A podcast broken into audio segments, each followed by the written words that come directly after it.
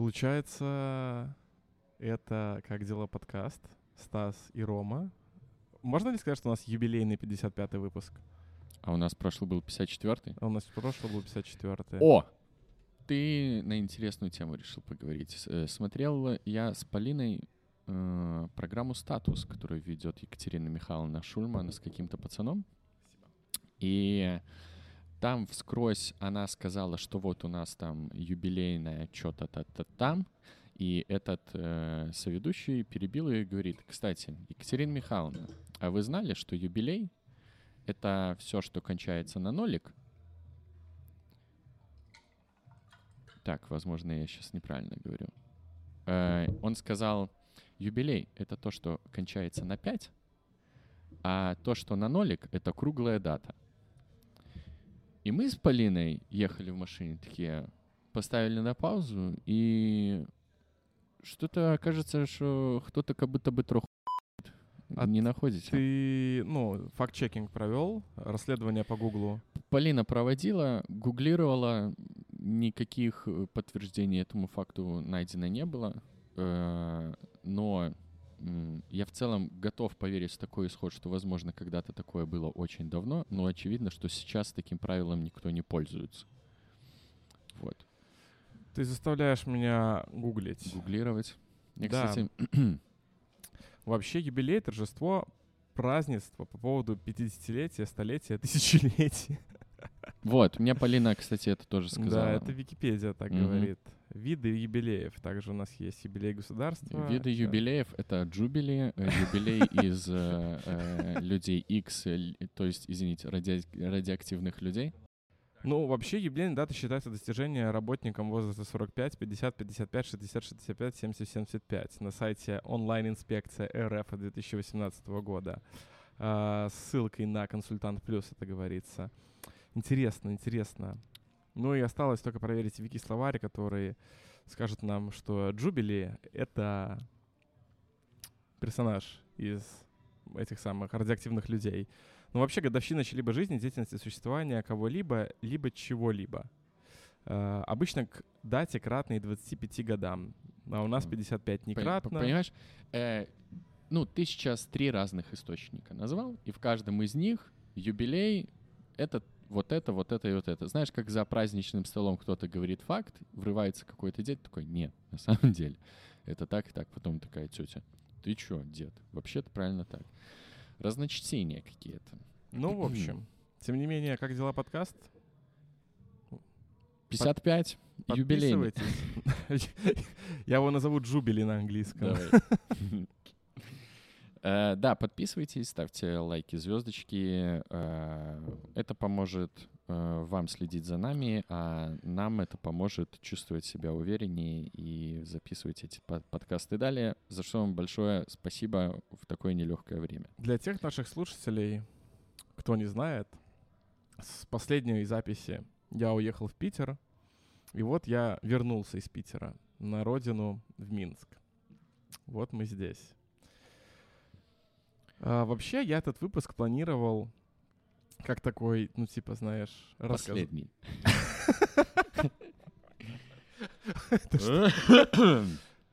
А, апокалиптично. А, не, я планировал, ну, вот это вот, как дела, прорефлексировать вообще 10 месяцев жизни в Питере, но за последнюю неделю в Минске, знаешь, я понял, что лучше вообще вот мое описание, как мои, как, как мои 10 месяцев в Питере и как моя неделя в Минске — Лучшее описание — это тот факт, что я сегодня написал хозяйке квартиры в Питере и сказал, Наталья, слушайте, а если что, вы, вы когда планировали сдавать квартиру на долгосрочную перспективу?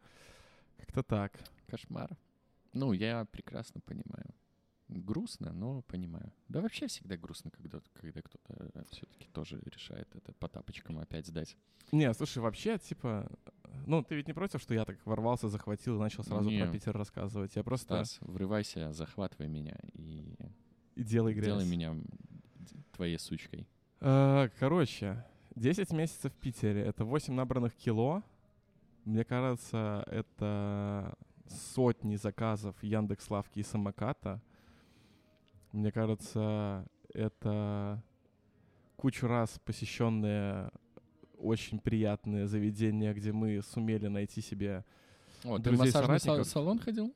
Мгм, конечно. Вейп-шоп, потому что они рядом. Захожу сначала за дудкой, а потом туда. Это чисто питерская тема. И, э, И самое важное, это один раз посещенный Эрмитаж, один раз посещенный Русский музей и один раз увиденные, и последний, вот это вот финальный раз увиденные разводные мосты. Потому что более переоцененной хуйни, ну просто не может быть. Ну типа разводные мосты — это самое большое разводилово ever, которое может быть. В это легко поверить. Ну, э, давайте так. Что прикольного смотреть, как два моста Не, на самом деле нет. Во-первых, там есть как бы красивый момент в том, что в момент развода мостов очень много людей на лодочках подкатывает, и получается, что э, они стоят по разные стороны моста, чтобы с одной или с другой стороны смотреть, как они разводятся. И поэтому у тебя финский весь в лодочках, в каких-то катерах и так далее. И это как бы выглядит прикольно, что они вот все плыли-плыли и замерли, и вместе с тобой, кто как бич стоит на мосте, э, смотрит, как разводятся вот эти разводные мосты. Это прикольный момент. Второй прикольный момент, то что по выходным дням там шоу. Это все происходит не просто происходит, а это происходит под музыку. То есть играет классическая музыка, и под это все Мгм. разводится мост. Ну, дворцовый мост, я так понимаю. Э, не знаю, насчет остальных, есть там программа или нет, но у дворцового так. И, ну, что же немаловажно, это факт того, сколько там людей. А людей там овер до хера. Ну, то есть ты не один, а прям... Тебе еще нужно найти место, чтобы уткнуться и на это посмотреть.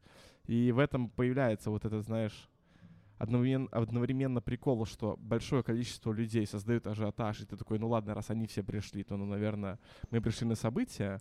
И в то же время они создают это впечатление переоцененности, потому что, ну, то есть, это настолько мероприятие для галочки, что абсолютно все люди, которые в этот день находятся в Санкт-Петербурге, они, типа, должны там быть, и они все туда несутся. Во-первых, от тебя вкусно пахнет. Во-вторых, э, объясни, пожалуйста, я просто думал, что разводной мост, он разводится, когда подплывает корабль, он разводится, корабль пл- проплыл, э, мост свелся обратно. Нет.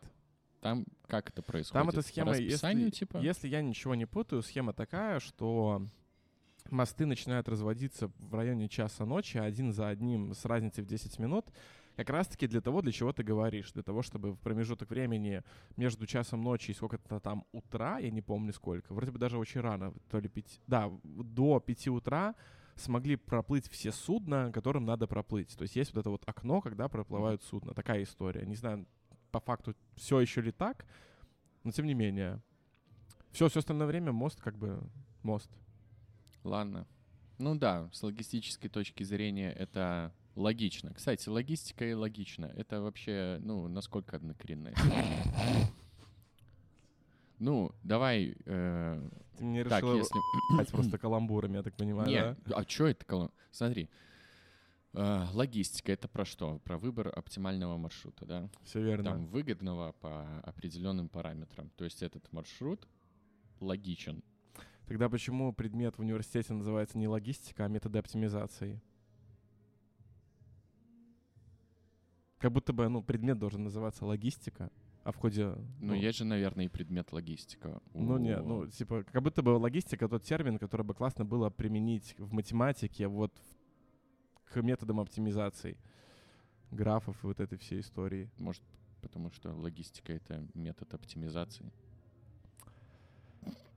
Блин, много придется редактировать в этом. Да не, не, слушай, э, да чё вы. Ладно, напишите в комментариях, пожалуйста. Так, ну что, э, у нас есть два пути. Ну, Ладно, давай, раз ты начал закончил. про Питер, да, давай, погнали по Питеру, и там уже... Может, ты хочешь мне что-то спросить перед тем, как я буду просто толкать Про речь? разводные мосты я все понял. Это хорошо. Все я рад, не что- так я рад, тупо, что я как я могу предполагал. объяснить, как это работает. Мгм. Вообще, ладно, а почему мосты высокими не строить?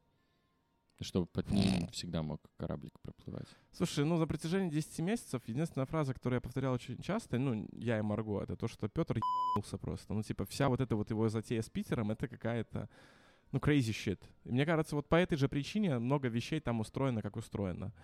том числе вот такие вот мосты.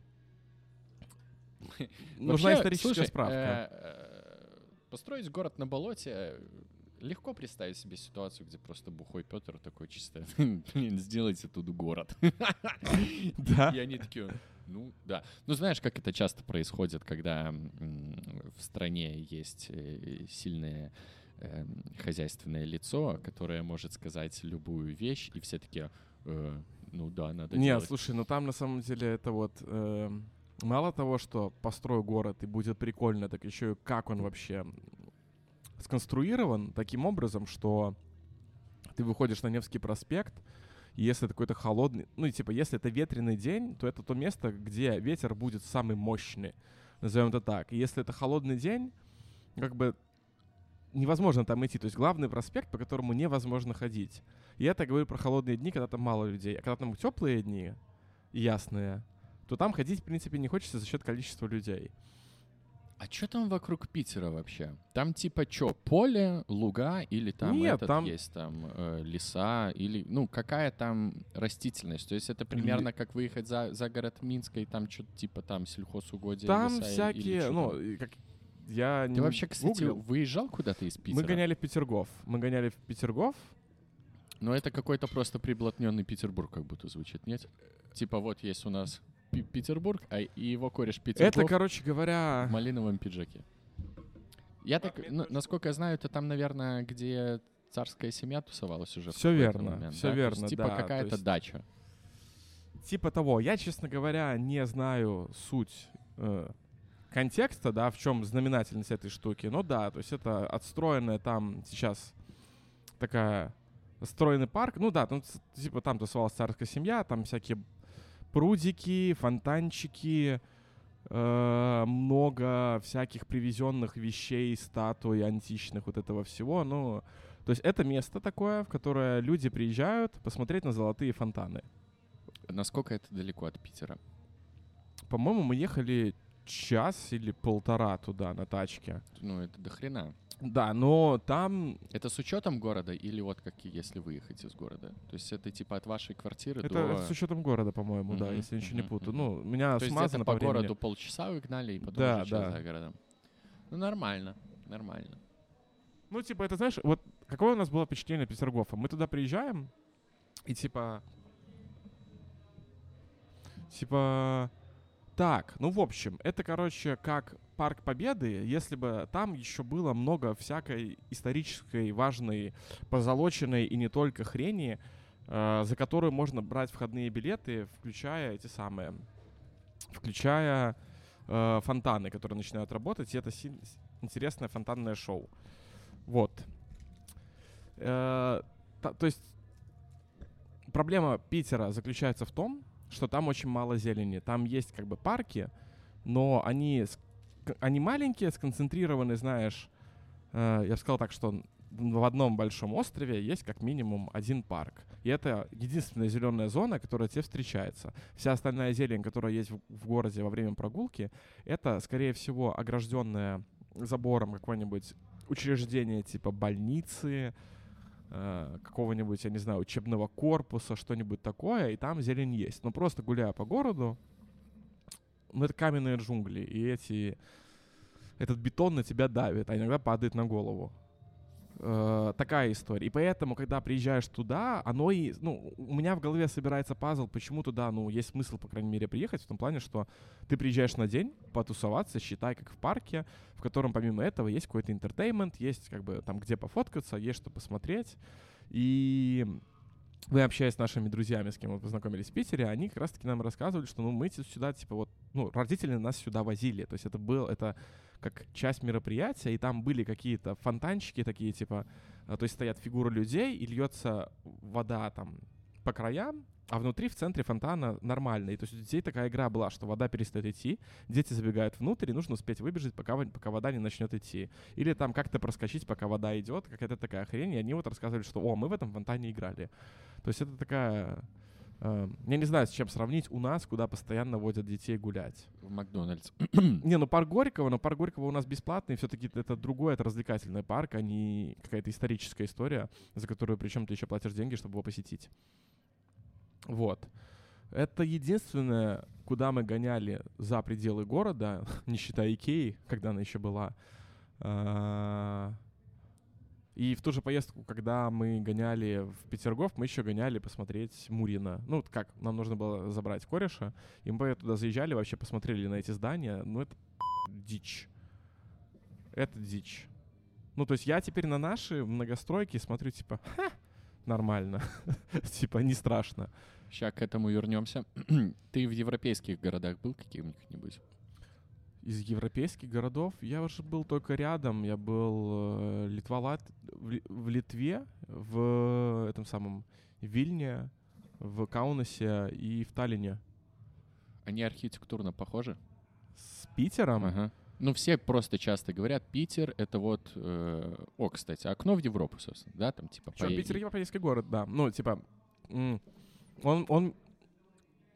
Мы когда гуляли с Марго, я, как я, так как я был меньше там в какой-нибудь центральной Европе, а, она все-таки пролетала, по крайней мере, видела, он где-то местами, с ее слов, э, напоминает Францию. Местами, что очевидно, он напоминает Голландию. Ну, типа, это многие говорят, да. что там похоже. По каналы, вот эта история.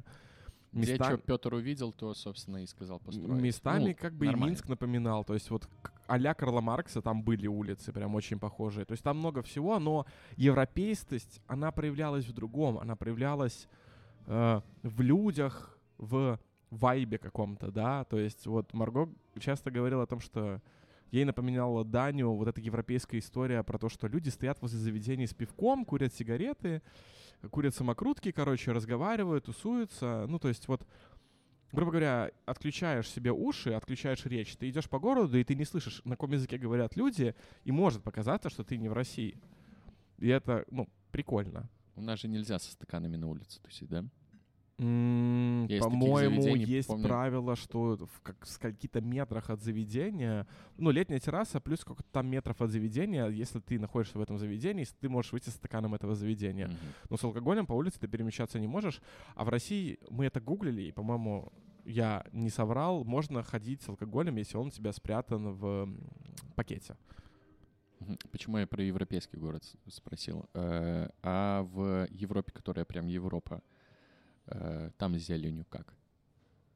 Ну, так же, как в Питере хреново? Или там все-таки... Я не, я без, я не могу сказать. Окей, хорошо. Ну, э, слушай, наверное, зависит от города.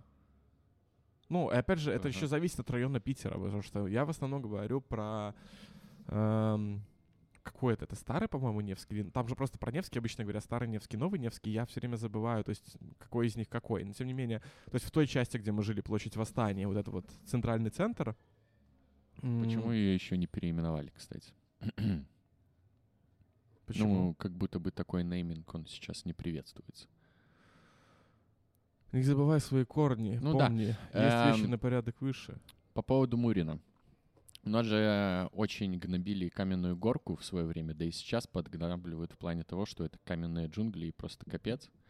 Э, Есть ощущение, что да вроде бы каменная горка-то более-менее э, на основе того, что строится сейчас в Минске. И я подумал недавно, что, блин, да каменная горка, она станет комфортной для жилья лет через 20, когда все кустарники и деревья, которые сейчас выглядят просто как какая-то палочка из земли, превратятся в нормальные деревья и кустарники, собственно. Как это, например, с Пушкинской. Э, То, что вот мы жили на Пушкинской сколько там, года два, по-моему, два с половиной. Э, По факту там же такая же плотная застройка, как на Каменной горке, да, там вот эти вот девятиэтажки, да, чисто что в Каменке все... В Каменке нету малосемейок пятиэтажек, они все тоже девятиэтажки. Ну и в Каменке есть там пару доминантных столбиков, которые там по 12-17 этажей. Но все равно, примерно по плотности расположения зданий там все примерно одинаково. И Пушкинская сейчас мне очень нравится. Если бы у меня были бабки, я бы там купил квартиру, потому что мы жили на пятом этаже. Примерно это на этаж выше от крон деревьев, которые уже взрослые. И это было супер комфортно, потому что ты просыпаешься летом, у тебя просто все зелено красиво, тебе есть куда выйти пройтись, даже несмотря на то, что это старый район, а старый район подразумевает собой то, что там много э, сомнительного контингента, а если конкретнее э, несколько банд алкашей, это как-то все закрывалось глаза, потому что в целом там было очень комфортно. У меня есть ощущение, что лет через 20, когда все вырастет в каменной горке, с ней случится примерно то же самое. Она станет очень комфортным районом для жилья. И, э, и мне кажется, что вот каменная горка по своей плотности и этажности — это вот крайняя граница, и я уверен, что, например, такого с э, всей застройкой бывшего аэродрома Минского, то есть это что-то аэродромное, ну, Минск мир этот, короче. У меня есть ощущение, что там такого точно не произойдет, потому что, ну, там какой-то... Ну, у нас не берут просто такую высоту, как в Питере, и не строят такую плотность в том плане, что у тебя окна выходят на окна.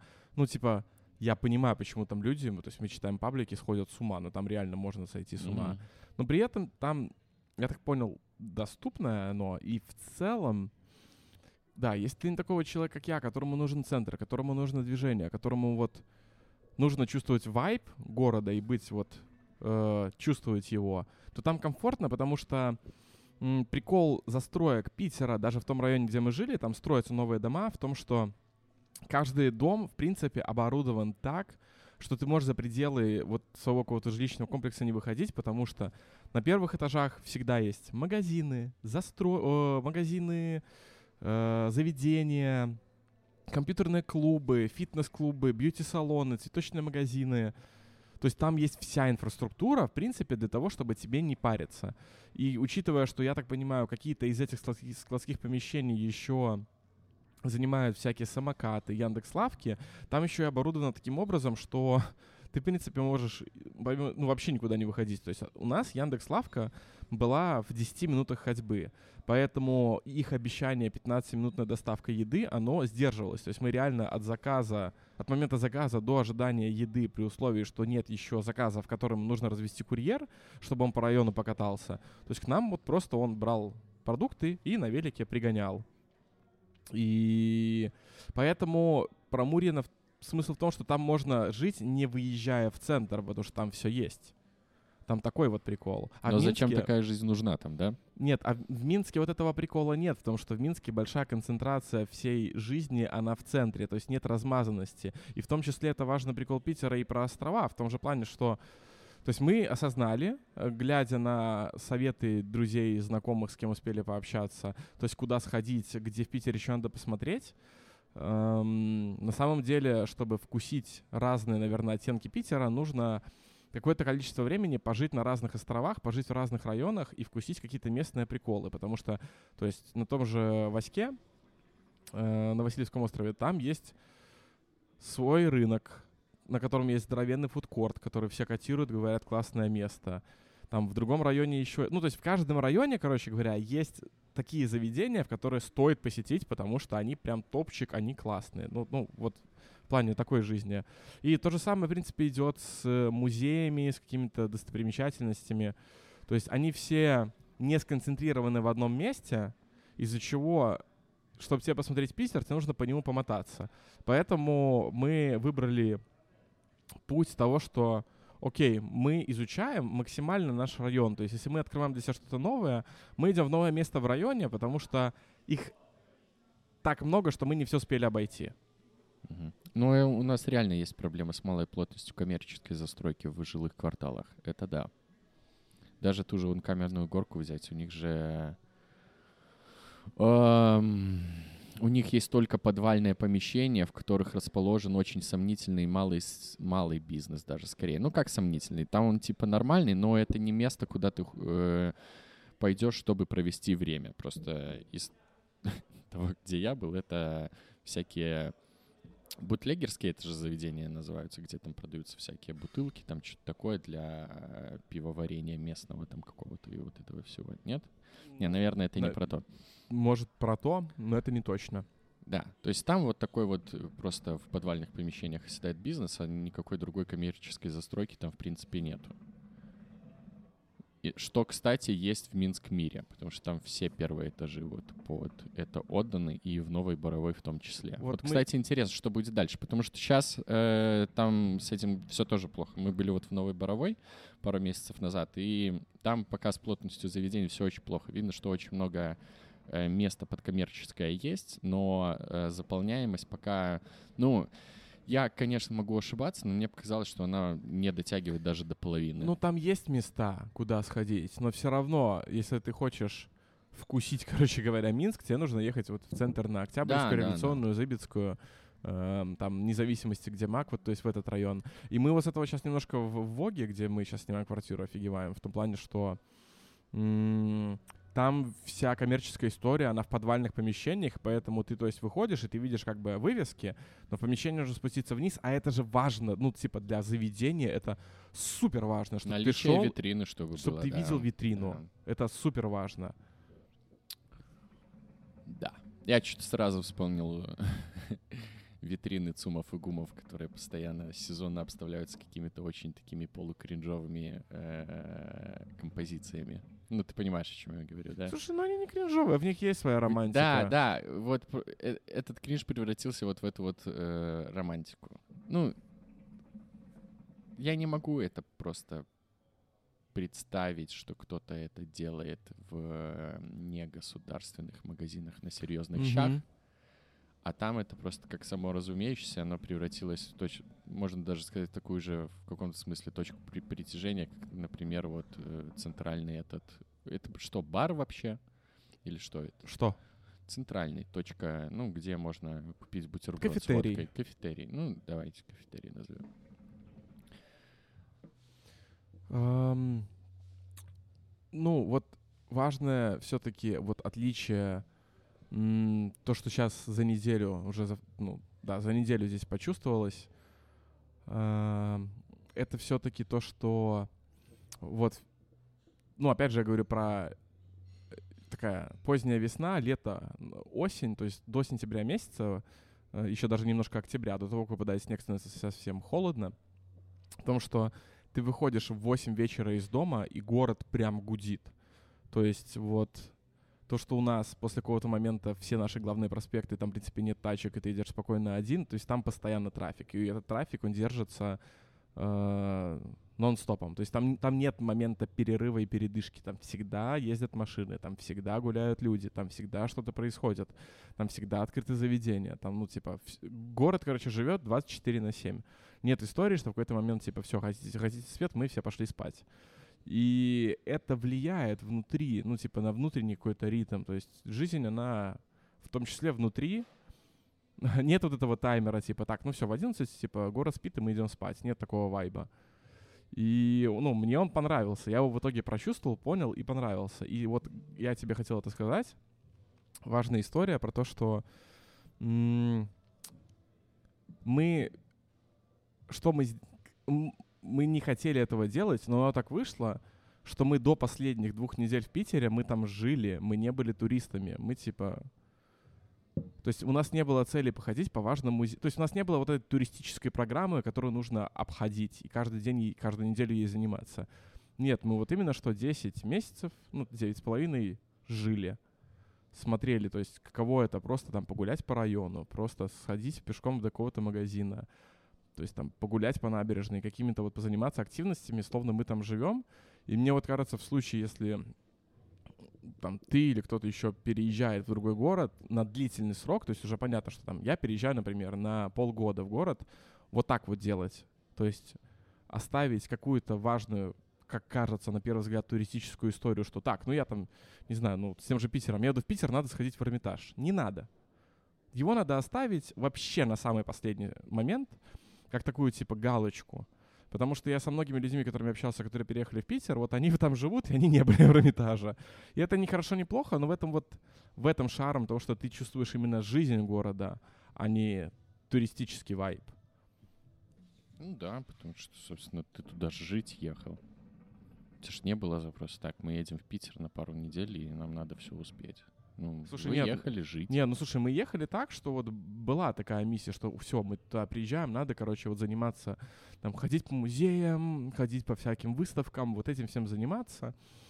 А потом наступила зима, и стало понятно, что нет. Этим не хочется заниматься зимой в Питере, ну, типа, от слова совсем. И, наверное, зим... ну, за счет того, что мы переехали в такой период, и мы застали там зиму, и зима, она заставила вести более домосеческие образ жизни, ну и причем, типа, это вот, ну, это питерская история, в том плане, что со всеми, с кем мы общаемся, они так и живут, типа, то есть у них единственное время выхода — это э, пойти по очень важным делам. А очень важные дела — это какие? Это работа, магазины, тренажерка, там, фитнес какой-то. Все. Во всех остальных случаях все предпочитают сидеть дома и не вылазить, потому что, ну, во-первых, это небезопасно, а во-вторых, это дискомфортно. Небезопасно в смысле? Ну, сосуля на тебя упадет, А, и мгм. ты не ожидаешь того, что она на тебя может упасть. В этом плане. Ну, и это, это типа не прикол.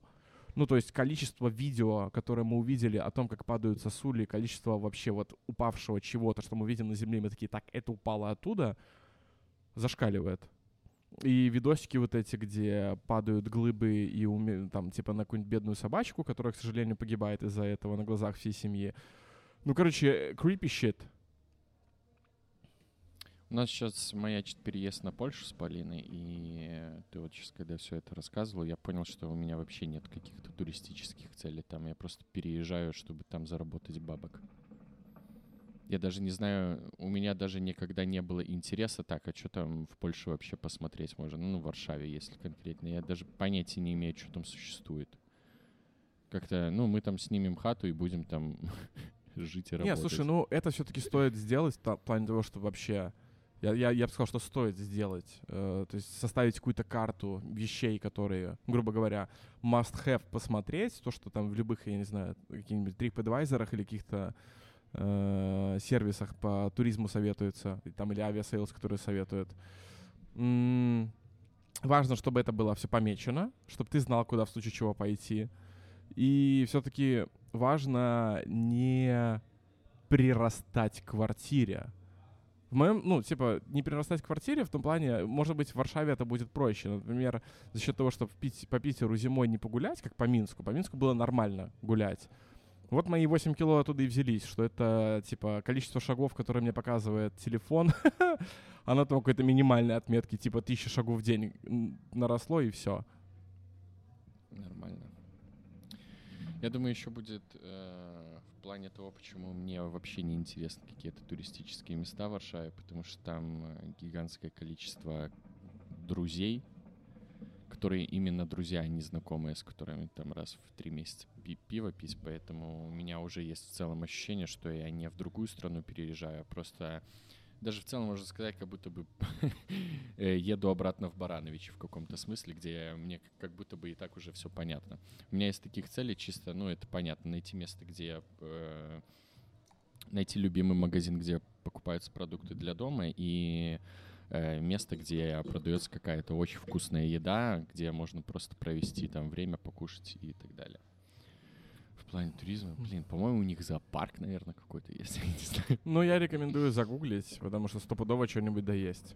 Но мы вот сейчас поняли, что если...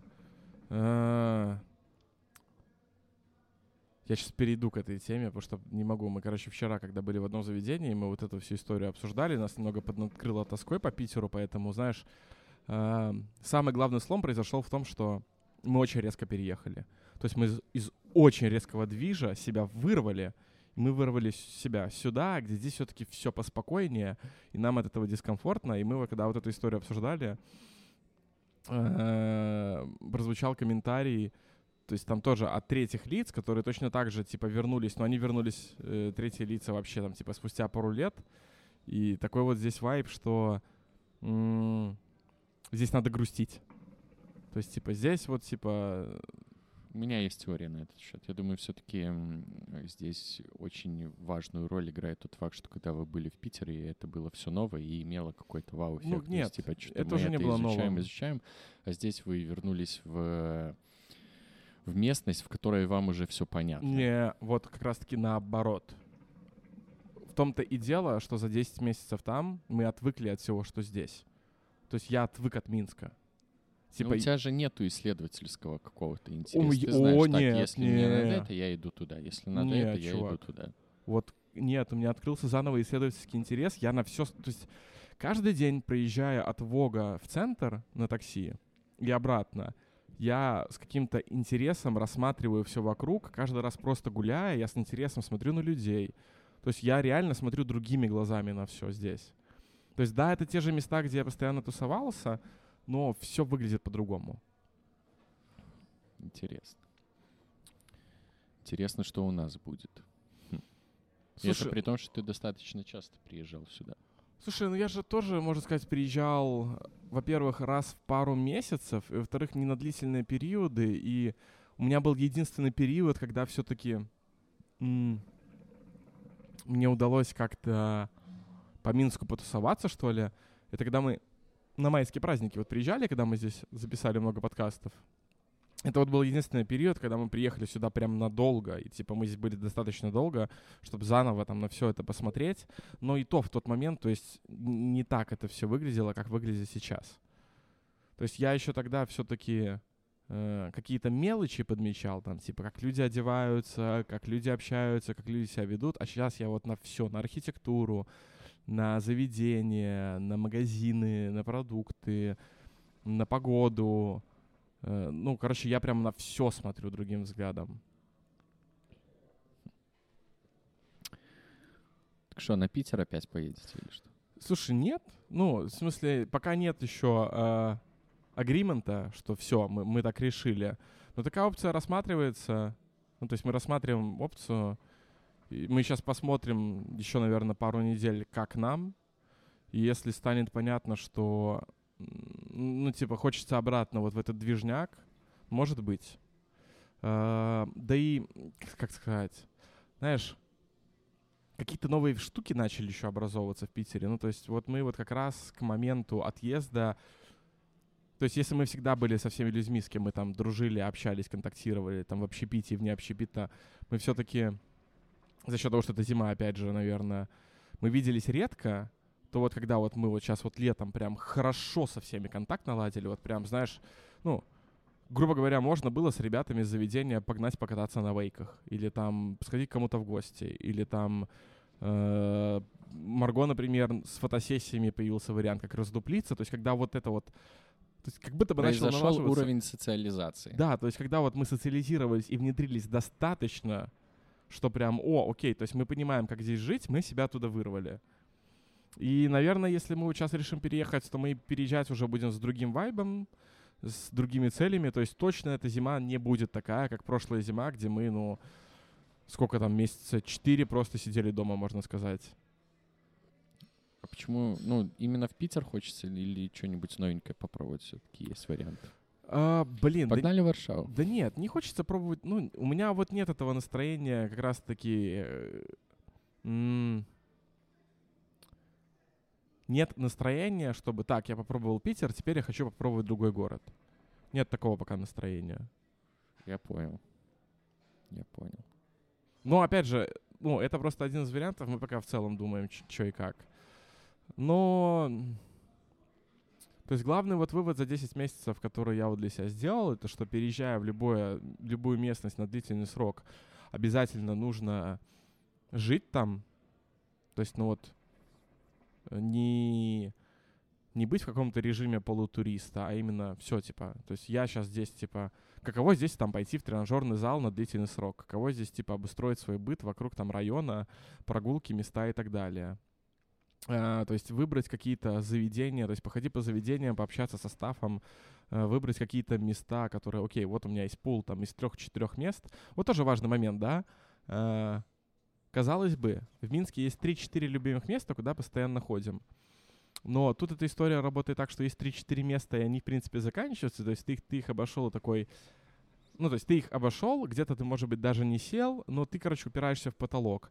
А в Питере это работает наоборот, в том плане, что ты обошел 3-4 любимых места, и ты знаешь, что в любой момент ты можешь психануть такой, типа, блин, так а погнали туда? Типа, а что нет, мы там не были, погнали туда. То есть выбора еще впереди столько, что, ну, что да. И вот важный аспект, который я хочу еще подсветить, это люди. То есть вот в плане людей э, важный момент то, что м, самый, короче, вот почему мы оцениваем, это Яндекс Такси. Пока что так получается. То, что Яндекс Такси, там тот же комфорт в Питере, это прям комфорт. То есть нет вот этого того, что приедет какая-то... То есть в Минске как будто бы только на бизнесе осталось кататься. На Ну, у нас комфорт это то же самое, что эконом, но работает кондиционер, как будто бы иногда. Ну и комфорт И плюс. чехлы на э, тканевых салонах, кожаные чехлы. Вот это комфорт, как будто бы. И вот в целом, как люди общаются, о чем люди говорят. Ну, знаешь, здесь все-таки... Мне сейчас не хочется прозвучать как-то грубо, но то ли обленились, то ли, ну, на каком-то слишком свободном вайбе. Ну, короче, цена, если говорить про услуги примерно, э, например, про услуги, ты чувствуешь цену услуг. Если говорить про общение с людьми, то есть вот это вот, знаешь, типа общаешься, а, ну, вот мы общались с ребятами в Питере, они тоже всегда на каком-то движнике, то есть нет такого, что все сидят на месте, все что-то расслабились, что-то там сели, в какой-то свой комфорт. Э, Это мы вот еще общались с диджеем Матбеливом, вот тоже, типа, город устроен так, что если в Минске ты можешь комфортно м, устроиться, грубо говоря, в заведении, в этом заведении работать месяц, там ты всегда на движнике. Там тебе в одно и то же место нужно каждую неделю просить дату. То есть там ты пос- среда такая, что тебе нужно двигаться. Если ты остановишься, ну, типа, все.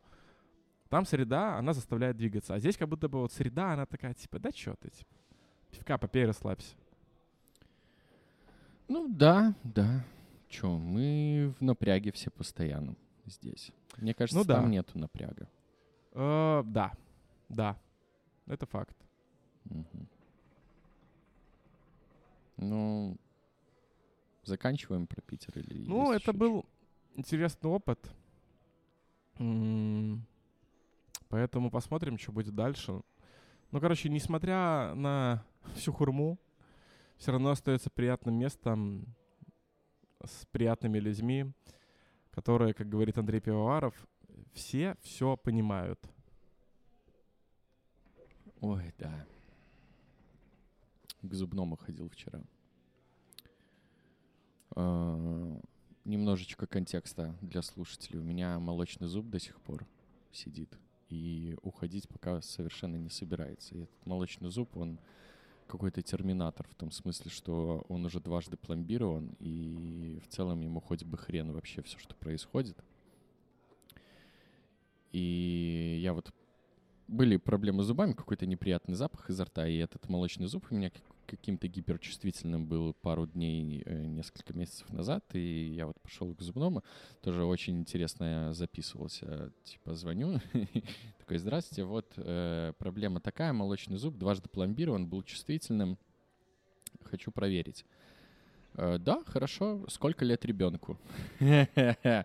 Я такой, 26. Она Ты такая, сказал 26 годиков? да, я говорю, 26. Она такая, э, подзависла на секунду, такая, «Э, хорошо. И этот диалог у меня еще раза два произошел, потому что, ну, во-первых, стоматологу, собственно, терапевту объяснял, что у меня за проблема. И потом, когда меня на рентген отправили, она смотрит в документ, такая, молочный зуб. Я такой, ну, да, мне 26 лет. Вот такая ситуация. Короче, выяснилось, что с молочным зубом все зашибись, и э, сколько он у меня еще будет сидеть, одному только этому зубу известно. Мне сказали, что либо он тебя когда-то завалит и его удалят, либо просто молочный корень рассосется, и он выпадет так, как должен был вы- выпасть 16 лет назад примерно. Тоже Малыш крепыш просто, Да, Рокки да. Бальбоа. Да, и там его рентген сделали, и э, ну, у меня просто нет зачатка коренного зуба под ним, то есть там просто пустота. Но он очень смешно смотрится на фоне соседних зубов, которые просто гигантские, там эти гигантские корни коренные, да, тоже масло масляное, прошу прощения. Э, и между этими двумя гигантскими, просто как небоскребы зубами, сидит вот эта малютка зуб. И я вообще не понимаю, как он держится, если честно. Там эти два корня, они там по миллиметру в сторону. Ну, ты смотришь на рентген и думаешь, я сейчас просто возьму руками и достану его. А ты берешь его руками и там как будто все зацементировано к хренам. Очень интересно, короче. Э, это про зубного. Э, вот такая у меня насыщенная жизнь, да? На этом рубрика «Как дела» заканчивается.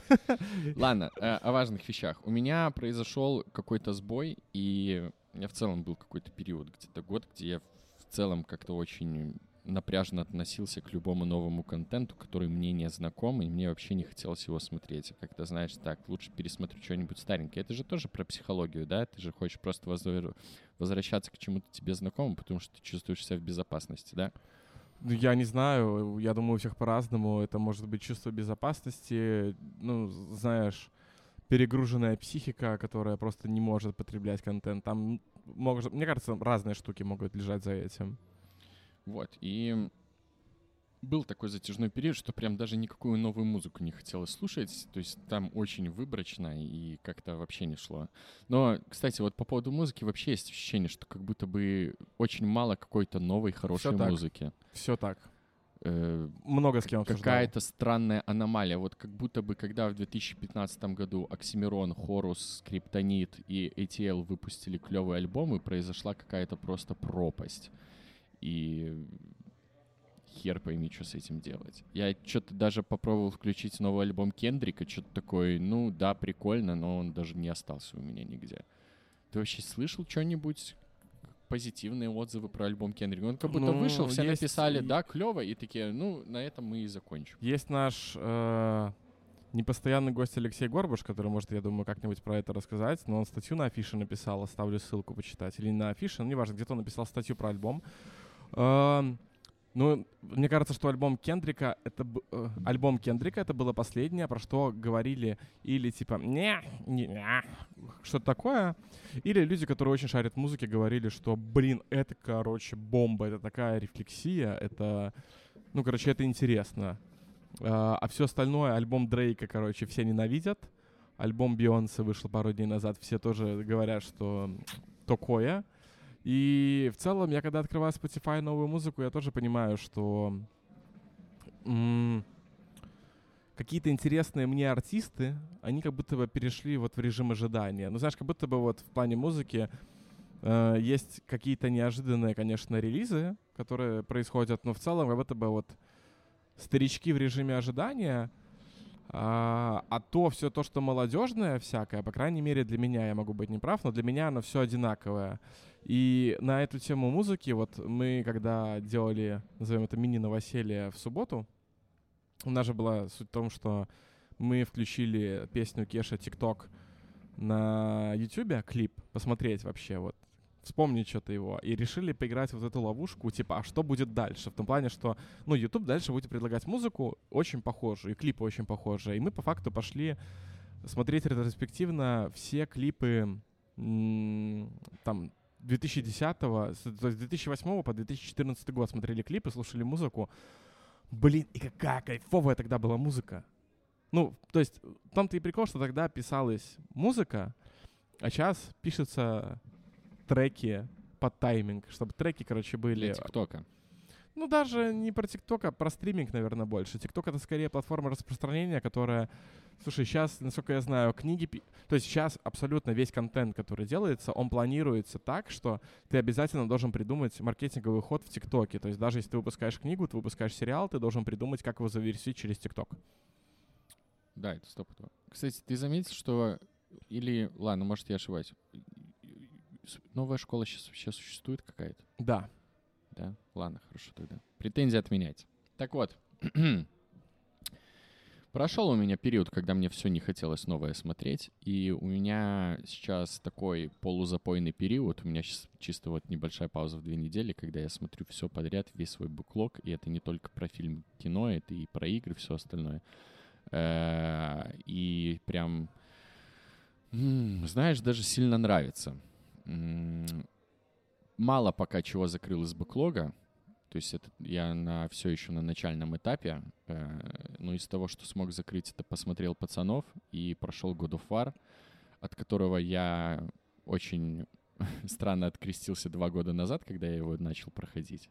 А сейчас я решил на фоне того, что новых игр не купить комфортно, это тебе нужно что-то где-то искать э, диски, а как-то хотелось... Ну, я больше привык, по всей видимости, к цифровой модели потребления. Я решил бэклог тоже игровой закрывать, что там было куплено, и прям кайф. Э, но я думаю, мы будем говорить про пацанов, потому что как будто бы про God of War говорить как-то, ну, странно, как будто бы очередной пацан нашел, зашел на ДТФ такой, ну, самое время написать рецензию про игру, которая вышла 10 лет назад. Тоже замечал, да, вот эту штуку? Слушай, ну так как ты смотрел пацанов с первого сезона, то у тебя, я думаю, побольше впечатлений, чем у меня, потому что у меня впечатление от последнего сезона. Поэтому давай ты, наверное, стартанешь, а я буду накидывать. Итак, пацаны, The Boys.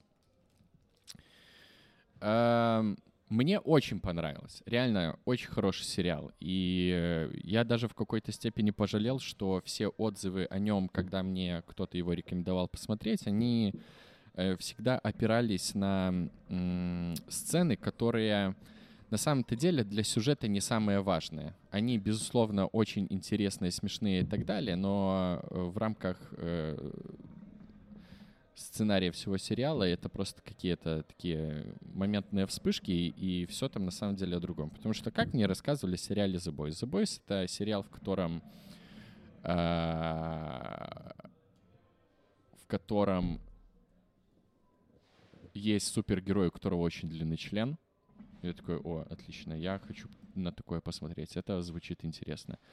Это сериал, в котором э, есть какая-то сцена с китом, и она невероятная. Я такой, так, ну, звучит многообещающе. И это сериал, в котором э, человек-муравей залазит в пенис другого супергероя, и происходит то, что должно было произойти в последних «Мстителях».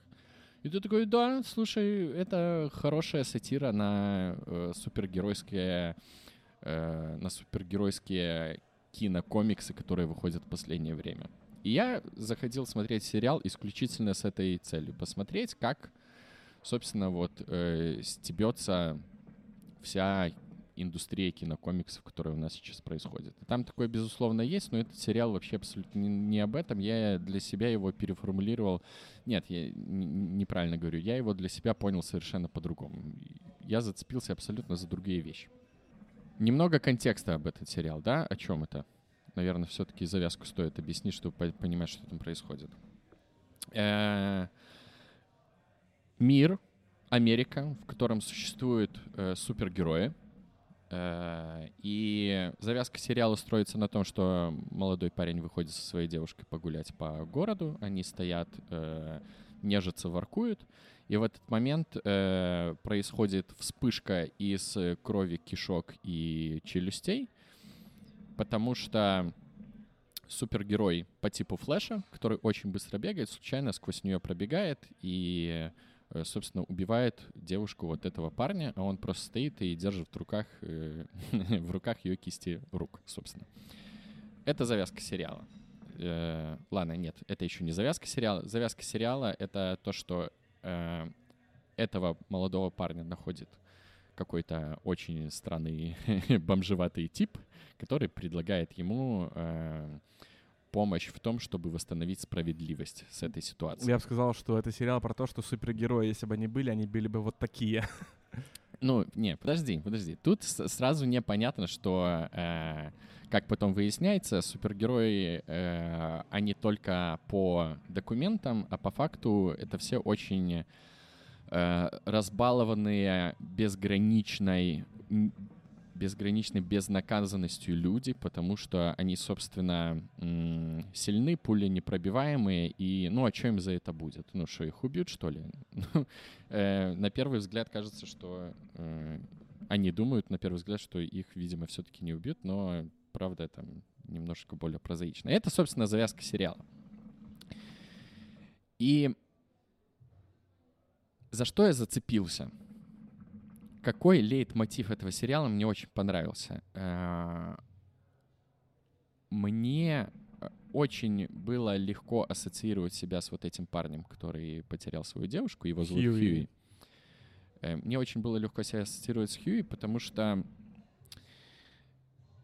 у меня есть, знаешь, какой-то страх, что я не смогу в какой-то момент защитить Полину, когда до нее докопается какой-то тип, который очевидно сильнее меня, и мне очень страшно оказаться в такой ситуации, потому что, ну что я ему сделаю? Типа, э, ну, если я ему всеку, он, очевидно, изобьет меня до полусмерти, и как-то особо это проблему с защитной функцией не решит, а мне как бы хочется нести такую защитную функцию, потому что, ну, все-таки э, я хочу защищать свою жену.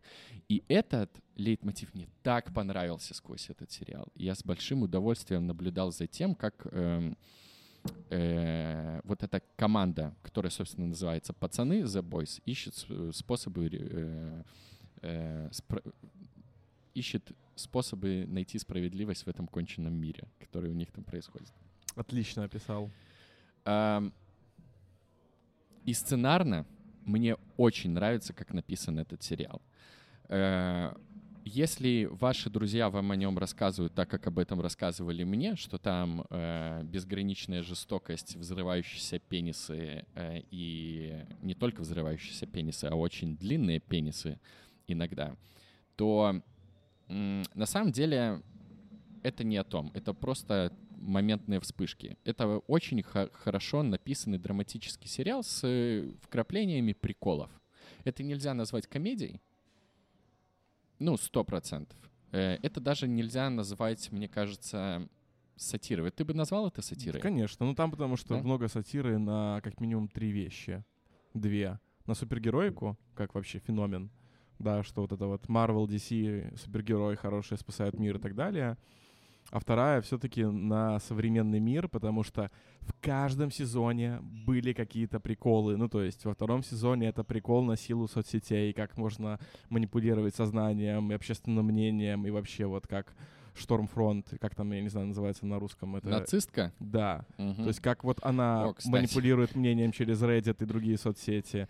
Э, это сатира на вот это вот прогрессивное, так называемое вок-движение в Америке, которое было в третьем сезоне, потому что я когда увидел вот эти вот э, когда они приходили в третьем сезоне в парк развлечений, где было Vogue, Вок и LGBT-бургер, я что-то совсем орал невозможно. Мне было с этого очень смешно. Я просто не помню, что было в первом сезоне, но я абсолютно убежден, что и в первом сезоне какая-то такая Me история too. была. ну, да, да. Там э, не очень много, но есть. А, так вот, это очень хорошо написанный драматический сериал с высокой концентрацией сатиры, и не, не стоит его бояться смотреть, если ваши ожидания, они были как у меня. А, жестокость там, безусловно, есть, и она очень капитальная и конкретная. Если там людей убивают, а, они умирают, и очень часто умирают с таким количеством крови, что... Я, кстати, когда смотрел э, э, эпизоды о том, как э, снимается сериал, они там изобрели специальную штуку, чтобы кровь брызгала так, как, так, как она там брызгает уровень жестокости там абсолютно не превышает, например, уровень жестокости в игре, в игре престолов. Но при этом в плане того, как это все написано, э, оно, собственно, соответствует, по крайней мере, первым сезонам Игры престолов, кроме последних двух. Э, пошли они все в пи***, кстати. Так вот. Я не хочу проходиться, наверное, по всем сезонам. А, кстати, ты говорил про русскую озвучку. Я смотрел в оригинале, и я потом узнал, как перевели некоторых героев. И у меня есть очень серьезная претензия к русским локализаторам, которые перевели героя, который местный аналог Аквамена, и он в оригинале называется Дип. Угу. И его то подводный, то глубоководный, я это вообще не понял, потому что я отвечаю, там столько приколов на тему его имени, которое синкуется да. с порнухой, типа дип, да. ну, понимаете, там варианты словосочетаний, которые могут с этим происходить. Я реально, почему его не назвать глубокий, например? Ну, э, глубокие тоже позволяют да, очень легко э, подвязать к порно-теме, чтобы все те шутки, которые там происходят, они играли, ну, хотя бы максимально при, приближены к тому, что там есть. Я не понимаю, как в сериале, в котором в русской озвучке есть персонаж Твердыня, не может быть персонажа по имени Глубина. Вот и все. Да. Твердыня, кстати, тоже не понял. Ну, да. Это же Хоумлендер, да? да? Почему да. это Твердыня? Ну, потому что он твердый. Ну, наверное, да. Э, еще какого-то героя там хреново пере... Ну ладно, может, потом вспомню. Эм, но у меня есть пару претензий к... э, У меня есть одна претензия к первому сезону по поводу того, как там сценарно происходят некоторые вещи, в частности, к последней серии, потому что по всему ну, он, правда, очень хорошо написанный сериал, где ты м, понимаешь, почему тот или иной герой ведет себя так, как он себя Мгм. ведет. У тебя нет к этому вообще абсолютно никаких претензий. Ты понимаешь мотивацию каждого героя, которая очень хорошо э, и правильно объясняется не только в течение первого сезона, когда обычно происходит, собственно, представление всех персонажей, а оно размазано очень хорошо, собственно, Мгм. по всей длительности. Там, по-моему, ты узнаешь мотивацию последнего члена команды только в третьем сезоне, окончательно, Да. да, всю его предысторию. И это клево. И э, и при этом у тебя нет ощущения, что ты не понимаешь, почему это, они это делают, потому что там с первого по третий сезон тебе все равно очень такими маленькими намеками дают понять, что э, некоторое дерьмо, схожее на то, которое произошло у Хьюи с э, э, проходом, так сказать, очень быстрого пацана через его девушку, произошли и у остальных членов семьи. И то, как это раскрывается, это тоже клево. Но я реально не понимаю э, того, что произошло в финале первого сезона, когда Бучер, это, собственно, предводитель пацанов, э, решил зас- застрелить э, э, девушку, которая очень симпатична Хьюи, которая тоже является супергероем. Я этого абсолютно не вкурил. Эм, даже так, я понимаю, почему он его выстрелил. Я не... У меня есть претензии к Хьюи, короче. Э, наверное, потому что я себя ассоциирую с этим персонажем, но я не понимаю, почему он в какие-то моменты не может говорить ртом, и это очень сильно в какие-то моменты начинало меня так бесить. В частности, э, в финале первого сезона, когда становится понятно, кто э, а кто не ты ожидаешь, что человек с такой высокой моралью должен как бы человеку, который ему дорог, объяснить все как есть, чтобы разрулить ситуацию, а это все перерастает э, в так называемый синдром универа, Потому что давай вспомним универ. Все комичные ситуации в универе происходят просто потому, что, допустим, Кузя такой, «Э, я случайно уронил приставку Майкла в суп, но я ему об этом не скажу, я куплю другую же. Ой, но я купил не, не такую же приставку, а чуть-чуть другую. Майк все понял, и поэтому у нас сейчас конфликт, и мне нужно теперь искать две приставки вместо одной. То есть проблему можно решить, э, как бы решилась проблема? Ты приходишь, говоришь, Майк, я случайно уронил приставку в суп, проблема решена. И все хорошие ситкомы, они никогда не строятся на том, что кто-то кому-то что-то не договаривает. Да, там взять друзей, где, где сами персонажи, сами персонажи никогда не, услу- не усложняют ситуацию, потому что они живые люди, и они решают проблему. И вот это меня в «Пацанах» в последней серии, сука, так взбесило, потому что я такой, ну, я ж не универ смотрю, вы же, ну, у вас так хорошо написан сериал, но это такая маленькая толика говна э, в этом сериале, что я такой, ну, ладно. И это при том, что во втором сезоне с первой серии об этом как будто бы забыв- забывается, и Хью ведет себя как нормальный мужик. Я вообще этого не понял. Но первый сезон в целом супер идеальный э, по конструкции, по тому, как там строится сюжет. Там нормальная структура, где в каждой серии есть конкретная проблема, которая локально решается в каждой серии, при этом она очень хорошо коррелирует с общим настроением э, сезона, и которая, вот эта локальная проблема, помогает, собственно, достичь цели к концу сезона, которая, собственно, там и происходит, которая, собственно, там и происходит. Но со второго сезона, мне кажется, там начинается какая-то все-таки просадка по сценарной работе, потому что даже я вот не помню, я, сейчас буду очень сильно, наверное, второй с третьим сезоном путать, потому что слишком много появляется э, роялей из кустов или даже чеховских ружей, которые предоставляются героям в момент, когда из этого ружья надо стрельнуть. То есть у нас есть проблема, допустим, там что-то пошло не так, и сразу вдруг выясняется, что у героя есть способ этого решить, но при этом э, зацепки вот этого ружья в предыдущих сериях, там, сезонах, его просто не существовало. Оно просто происходит почему-то. И это сильно расстраивает э, меня как ценителя э, выс- высокой сценарной работы. вот. Но в любом случае это очень хороший сериал, от которого я получил невероятную массу удовольствия. Слушай, те штуки, которые ты говоришь там про тоже финал первого сезона, я, я их не помню. Да, Я- потому что она очень маленькая. Я уверен, что очень большое количество людей даже на это не обратило внимания. Я, ну, согласен с тем, что там вот именно вот классный прикол в том, что у всех персонажей есть арка. То есть это не так, что э, просто есть какие-то второстепенные вот эти герои из семерки, которые они просто происходят. Нет, у всех есть арка, и она продолжительная. И многие из арок, из тех, скажем так, у тех, кто еще жив, эти арки еще будут продолжаться, они будут развиваться. И на тему просадки, вот, э, знаешь, у меня ощущение мистера робота, в том плане, что в мистере роботе такая же история была, в том плане, что второй сезон по темпу как бы просаживается, он начинает быть таким размазанным, э, долго тянущимся, и поэтому к третьему сезону дошли не все, и немногие знают, что мистер робот один из лучших сериалов. Но м, что меня как бы хламило немного, вот в частности в третьем сезоне, это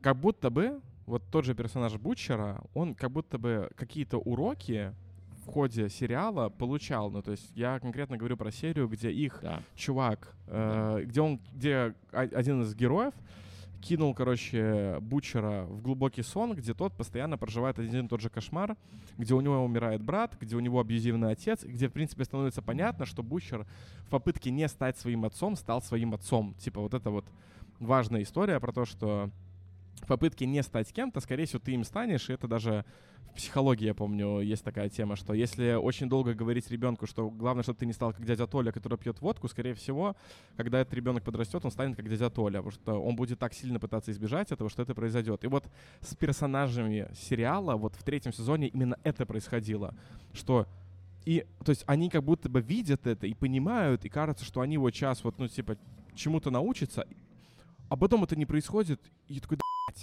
да в смысле? Ну, как бы оно все равно все закончилось достаточно красиво, ну, то есть в том плане я говорю про момент, что э, когда Бучеру Старлайт говорит, что временная Ви вас убьет, и он такой на пару серий типа, а, пляшем, умирать так умирать, а потом все-таки у него какой-то слом происходит, и он там не дает умереть Хью и так далее. Э, то есть в конечном итоге это все равно все хорошо заканчивается. Да, те вещи, о которых ты говоришь, они нор- нормально вписаны, и это клевые сценарные ходы, как это, это кошмар, вот это все остальное. Но в третьем сезоне, в частности, очень много вещей, которые сценарно не обоснованы и сделаны исключительно для того, чтобы двинуть сюжет в этой точке туда, куда нужно сценаристам. В частности, я говорю о моменте, когда Бучер э, как мне кажется, с нихера все-таки ругает э, своего пацана мелкого Да. полусына. Да. И я готов это оправдать для себя тем, что это так на него действует, вот эта временная супергеройская сыворотка, потому что, как я понял из сериала, она очень странно влияет на агрессию э, в человеке, Ну, там но Даже... это моя додумка. Т- Это моя додумка, и это она существует исключительно потому, что она сценарно очень плохо описана. М, Ну, нет, это не додумка, на самом деле. Там же напрямую говорится, ну, в последних, особенно сериях, напрямую говорится. И Бучер часто говорит о том, что Ви пробуждает в людях худшее. То есть ты, когда получаешь эту суперсилу, она как будто бы вот все твое говно на волю, то есть вот это вот его агрессию, то есть он все время себя держал в руках, а тут он того завалил, этого завалил, с тем подрался. Ну и вот хороший, короче, кадр, который описывает это взгляд Бучера, когда они с Хомлендером дерутся, и который смотрит этими окровавленными зубами, вот этой вот его бешеной улыбкой, типа, давай, да, я давно хотел вот, вот это вот, типа, ну, то есть он на самом деле умереть хочет, и он это в каком-то смысле получил, учитывая, что ему там после финала, видимо, недолго осталось. Да, это стопудово он... Очевидно, что после финала второго сезона у- у него какой-то мотивации дальше жить, особенно с учетом того, что он получил способности Хоумлендера, пускай даже временно, э, у него особо нету, потому что он понимает, что после того, как он решит проблему, а очевидно, что он сможет ее все-таки решить, в частности, убить этого говнюка, э, жить ему особо незачем, потому что, очевидно, этого пацана он тоже не сможет принять э, в каком бы то ни было виде. Ну, может быть, это была одна из причин, почему к нему так отнесся. Я тоже очень сильно обратил внимание вот на этот момент, как он с ним поступил, типа, все, мало, типа, отвянь, мы с тобой больше не друзья. Э, Просто это происходит с нихера, понимаешь, да? Он же даже тогда не под действием вот этого дерьма. Он же на отходосах. Он был на отходосах. Да, на отходосах. Просто за пять минут до этого он-то ведет себя с ним по-отечески нормально, а тут просто какая-то ну, тут, наверное, на уровне додумки. То есть я могу объяснить его мотивацию, потому что она сквозь серии проходит в том плане, что... То есть, опять же, то, о чем мы говорили, так как он решает умереть, он не хочет сам к нему привязываться и привязывать его к себе, потому что понимает, что, ну, что за собой это повлечет, что если он себя сейчас к нему привяжет, и в какой-то момент в ходе всего этого он умрет, то с пацаном будет плохо, поэтому лучше вообще это не начинать даже. То есть это вот так выглядит. Но просто это было настолько резко, что по итогу сезона ну, я сидел с мыслью, ну, неужели ты не думал, что так произойдет? Угу. То есть неужели ты об этом не думал? Потому что оно, очевидно, что оно должно было так произойти. В общем, да, сильно расстраивают. Эм, блин, на самом-то деле это не слабые сценарные ходы в том понимании, в котором мы их можем применить к тому же универу. Они нормальные, просто на фоне остальных, э, на фоне всего общего сериала, который написан местами идеально, они сильно выбиваются, и мне это мозолило глаз и расстраивало. В плане того, как прописаны все герои, супер. Часто в сериалах есть моменты, когда так, ну давайте сделаем серию, где мы расскажем историю второстепенного персонажа, и это будет серия только про него. Как, например, это было во втором сезоне, по-моему, «Очень странных дел», где 11 уехала в какой-то город и занималась какой-то фирмой. Отвратительно.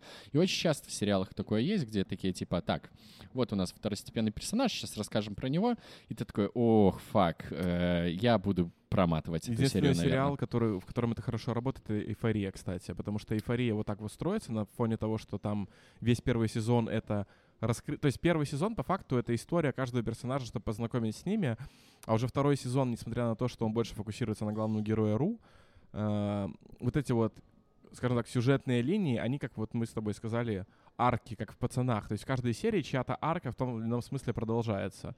Но там это хорошо работает. И мне здесь это тоже нравится. Да, серия, где про французика, супер. Э, тут очень легко любить, э, во-первых, второстепенных персонажей основной команды вот этих пацанов.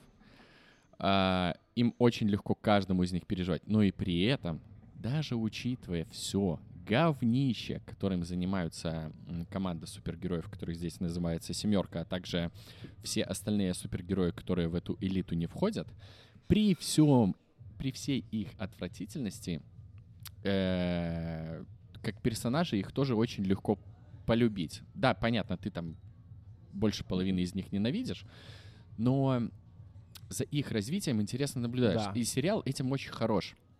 Чем еще э, сериал этот очень хорош? Тем, что сценаристы, э, ну, очевидно, есть серии, когда они куражатся. Э, в плане того, э, в плане структуры этих серий. Может, ты э, помнишь серию, которая прерывалась периодически интервью э, женщин, которые говорят о том, какой должен быть мужчина и все остальное, и в конце оказывается, что это собеседование на роль жены для Дипа. Не помню, но... Ну, короче, я этого не помню, но я уверен, что мне это понравилось. Структурно очень клево. Во-первых, э, тебе становится интересно, почему постоянно идет прерывание на каких-то женщин, при этом каждое интервью, оно очень сильно перекликается с, э, с самой структурой вот этой серии, и в конце тебе дается очень прикольная конкретная точка.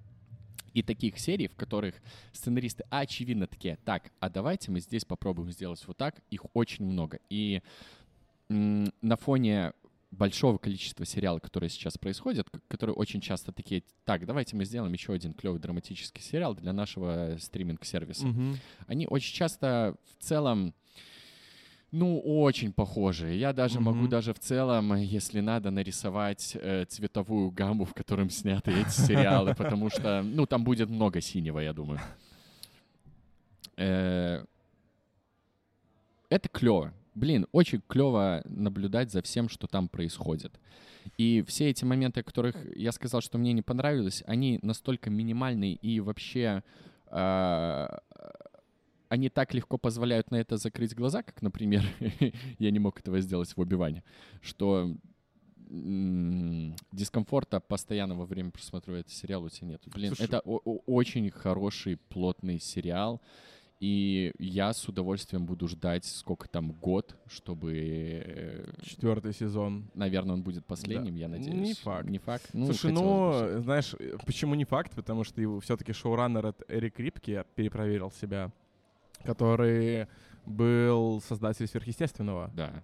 Да. Вот. И, ну, типа, есть вот только за счет этого риск, но в то же время, знаешь, вот как будто... Я, прости, перебью тебя, я должен здесь вступиться. Я все-таки, как человек, который плотненько смотрел сверх... сверхъестественное, Эрик Крипке был шоураннером первых пяти сезонов, mm. и он э, ушел после пятого сезона. И если вы смотрели сверхъестественное, вы понимаете, что на самом деле сериал закончился именно там. Все, что происходило дальше, это натягивание... Э, какая там есть фраза? Совы на глобус? Я не да, знаю. да, натягивание совы на глобус, просто типа так, ну, давайте раз в год снимать 24 серии, как пацаны просто ездят и бьют какую-то мразь. Он ушел, и там дальше шоураннер был другой. Что, кстати, я на самом деле очень рекомендую этот сериал людям, которые любили сверхъестественное, потому что э, вещей, которые вам там понравятся, будет очень много. В частности, собственно, Эрик Рипки, который хороший сценарист, который умеет писать финалы сезонов, поэтому я сильно надеюсь, что финал здесь тоже будет в итоге хороший. Во-вторых, вы будете очень приятно удивлены э, появлением такого небезызвестного парня, как Бобби Сингер, который здесь э, является... Э, кто он там? Какой-то конгресс, конгрессмен. Просто его играет актер, которого зовут Бобби Сингер, и он э, в сериале сверхъестественно играл персонажа, которого зовут Бобби Сингер, и здесь он играет кон- конгрессмена, которого зовут Бобби Сингер вы будете невероятно удивлены таким потрясающим персонажем, как э, Soldier Boy, которого э, все переводят по-разному, но я готов э, крыть э, всех локализаторов, которые не переводят его как солдатик, потому что там вариантов перевода его тоже Ну, он должен быть гигантское. солдатиком и все. Да, ну, солдатик, клевый а, перевод, а, да. а там вариантов перевода типа ну ладно, я готов... Нет, солдафон тоже не подходит. Нет, солдатик. Вот прям да, у меня нет другого. Да-да-да. Потому что его играет Дженсен Эклс, да. его так зовут. Э, это Дин Винчестер, и он играет его охренительно. И то, как прописан этот персонаж, вы не поверите, но он прописан тоже охренительно. Кроме одного момента, я так и не понял, высаживался он в Нормандии или нет, если нет, честно. Нет, я, я не понял. Нет, мне, мне, он там нет. Там, там же там, там есть персонаж легенда, который вот типа, ну, легенда. Да, он вроде что... рассказал, но при этом у меня какой-то стопроцентной уверенности все-таки не появилось. Так, а потому что, ну нет, у меня есть стопроцентная уверенность просто потому что по солдатику видно, что он такой типа отсаженный, постоянно на таблетках, на бухле, короче говоря, и он сам типа немножко оторван от реальности и плохо вообще понимает, что происходило, наверное, в те годы. И легенда скорее лучше понимает, как и лучше понимает персонаж Господи, опять забыл его имя, который стал новой главой ВОД, которого э, сместил Хоумлендер Господи, это прекрасный актер, который играет, Гус, э... который играет Густаво Фринга в Breaking Bad. Главный злодей последних 10 лет, мне кажется. У меня есть ощущение, что солдатик очень хорошо справится с ролью отца, если честно. Может быть. Но на тему, ну, ты затронул хороший сериал, и мне просто кажется, что вот сейчас вот из хорошего, что сейчас выходит, это «Лучше звоните Солу». То есть... Йо, братан, подожди, можно я про пацанов закончу? Ну, давай люди, которые угорали по супергероике плотненько с нулевых годов, в частности, с появления первых людей X и так далее, будут очень приятно а, удивлены да. тому, как э, местами подобраны актеры что в каком-то смысле, ну, лично для меня тоже является сатирой в этом плане. И за этим еще прикольно наблюдать, потому что это превращается в такой э, прикольный утренник типа, а что если бы вот было вот так-то, вот так-то и вот так-то? Потому что э, здесь есть супергерой, который очень хорошо управляется с огнем. Мгм. И этого героя играет э, пацан, не помню, как его зовут, который в «Людях X играл чувака, который очень хорошо обращается со льдом и очень не любит пацана, который обращается с огнем. Да. Это прикольно. Да. Это дает тебе вот такие, знаешь, э, минимальные вау-эффектики. Дженсен Эклс, э, когда его, я читал новости, что его взяли на роль э, местного капитана Америки, я даже не удивился. Я, моя первая мысль была не, о, ну понятно, Эрик Крипки взял актера, с которым он работал, и он, видимо, хочет найти его работу. У меня первая мысль была не это. Я подумал, вау, как клево, что на роль местного капитана Америки взяли чувака, которого очень долго э, хотели взять на роль настоящего капитана Америки, пока Крис Эванс не согласился его играть, потому что Крис, Крис Эванс очень долго отказывался от роли э, первого Мстителя тогда. И Дженсен Неклс был одним из тех, кто должен был его играть. Я М, такой, я не Вау, этого». это прикольно. И ты чувствуешь любовь ко всему, что они там пишут и делают. И ну, я не знаю, как вам еще порекомендовать посмотреть этот сериал. Хорошая драматическая работа. Я уверен, что наблюдать вам за этим будет интересно. И те э, выворты, э, вывороты, которые там периодически происходят, просто чтобы покуражиться, они сценарно обоснованы. И слава богу, что они там есть, потому что они существуют не только для вау-эффекта, а для того, чтобы, собственно, дальше развивать героев и делать то, что с ними надо делать. Кстати, ты обратил внимание, что Дип на самом деле это небольшой аналог Кенни из Соус Парка, М, потому что у него постоянно э, умирает все, что он так любит и к чему прикасается. Блин, я никогда об этом не думал, но сейчас, когда ты сказал, рефлексируя, да. Да, не, вот, ну, я хотел просто накинуть то, что все-таки в этом сериале достаточно много реально мерзких моментов. Ну, прям мерзких. Их, их отвратительно смотреть. Да, но, но они работают на сценарий. Ты, наверное, говоришь о том, когда Кимика без суперспособностей избивают до полусмерти, э, в том числе, наверное, этот момент. Но он же сценарно очень хорошо Да, работает, чтобы показать ее слабость э, как человека вот в эти моменты. Мне самый мерзкий момент был, это где Дип э, чирикает осьминога, а потом его сжирает. Это, Да, это, но это он- отвратительно. не, это же э, до момента секса было. Он съел другого чуть-чуть осьминога, который А, до этого ему дрочил кореша, просто. да. Да. кстати, там, да. У Дипа, скажем так, э, Есть приколы. скажем так, он делает то, что мы подозревали, что делает Аквамен. Ну да, это в том числе вот прикол над Акваменом, да. Очень-очень-очень-очень-очень хорошо. Нельзя не рекомендовать. Ну, я на самом деле, когда говорил про «Лучше звоните Солу», не хотел много говорить, потому что я сам остановился, типа, на середине, даже не досмотрел до последней серии середины последнего сезона, который сейчас выходит. А, то есть ты его плотненько смотришь, да? Я просто на середине первого сезона остановился. Не, я его... Ну, у меня с Better Call Saul такая история была, что я его долго что-то не смотрел. Я его посмотрел, по-моему, два сезона, и что-то после второго сезона я остыл. А когда вышел прошлый сезон, сейчас же пятый, по-моему, или шестой, я все время путаю. Наверное, пятый. Вот, я... И когда вот вышел четвертый, получается, что-то произошло, что я просто сел и залпом посмотрел все. То есть я помню, как я лежал в кровати, и я просто нон-стопом, короче, смотрел все серии.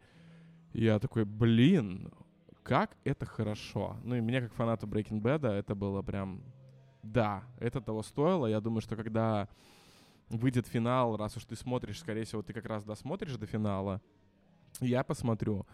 И мы это я плотно- очень, я начал первый сезон смотреть, когда он вышел, и у меня сейчас очень большая яма. То есть сколько он выходит? Лет 7 уже, наверное же, да? Я не помню. Э, но в бэкложик он у меня а, отложен, и я уверен, что я его посмотрю точно. Просто мне здесь надо словить такую же волну, которую я словил, когда смотрел Breaking Bad, потому что, ну, первый сезон такой же медленный и э, также э, очень долго развивается, как, э, ну, по крайней мере, мне так показалось, как первый сезон Breaking Bad, и я уверен, что где-то в районе третьего-четвертого сезона там происходят такие же метаморфозы, как произошли с «Во все тяжкие», где сюжетик начинает прям идти таким галопом, что тебе тяжело остановиться и не смотреть дальше. Я думаю, там что-то сейчас типа такого происходит. Просто это надо перебороть. Я помню момент, когда я прям перебарывал себя, чтобы все-таки досмотреть первый сезон, потом перебарывал себя, чтобы досмотреть второй сезон, и на третьем сезоне я такой, о, а вот и пошла руда. Пошла руда. Эм, слушай, я вспомнил одну историю, которую я хотел рассказать сегодня. Все-таки так она очень свежая. Я собеседовал первый раз человека. М, Интересный опыт. Ну-ка давай, у меня тоже есть чем поделиться. Знаешь, что я понял? Что мой опыт, моя мышца проводить интервью с клиентами, вот, а, вот где она, короче, пригодилась. Потому что у меня, знаешь, у меня есть такая история, что когда есть какие-то встречи, э, где нужно что-то презентовать, у меня начинается сильное сердцебиение. Ну, короче, меня начинает подколбашивать, типа, что я сейчас буду что-то презентовать, какую-то чувствую ответственность. Ну, меня, наверное, я когда внутри с собой веду диалог, и в последнее время я начал это делать, чтобы как раз себя успокоить, у меня просыпается какой-то страх сейчас, короче, обосраться, что сейчас все эти люди подумают, что я какой-то корч-дебил, что-то, короче, левое говорю, да. А тут у меня такого не было, когда готовился к интервью. А, потому что мне прислали сценарий в плане вопросов, которые надо задавать, и я такой, хм, так я сейчас буду проводить интервью, как я себя говорил с клиентом. И у меня получалось быть очень, ну, естественным.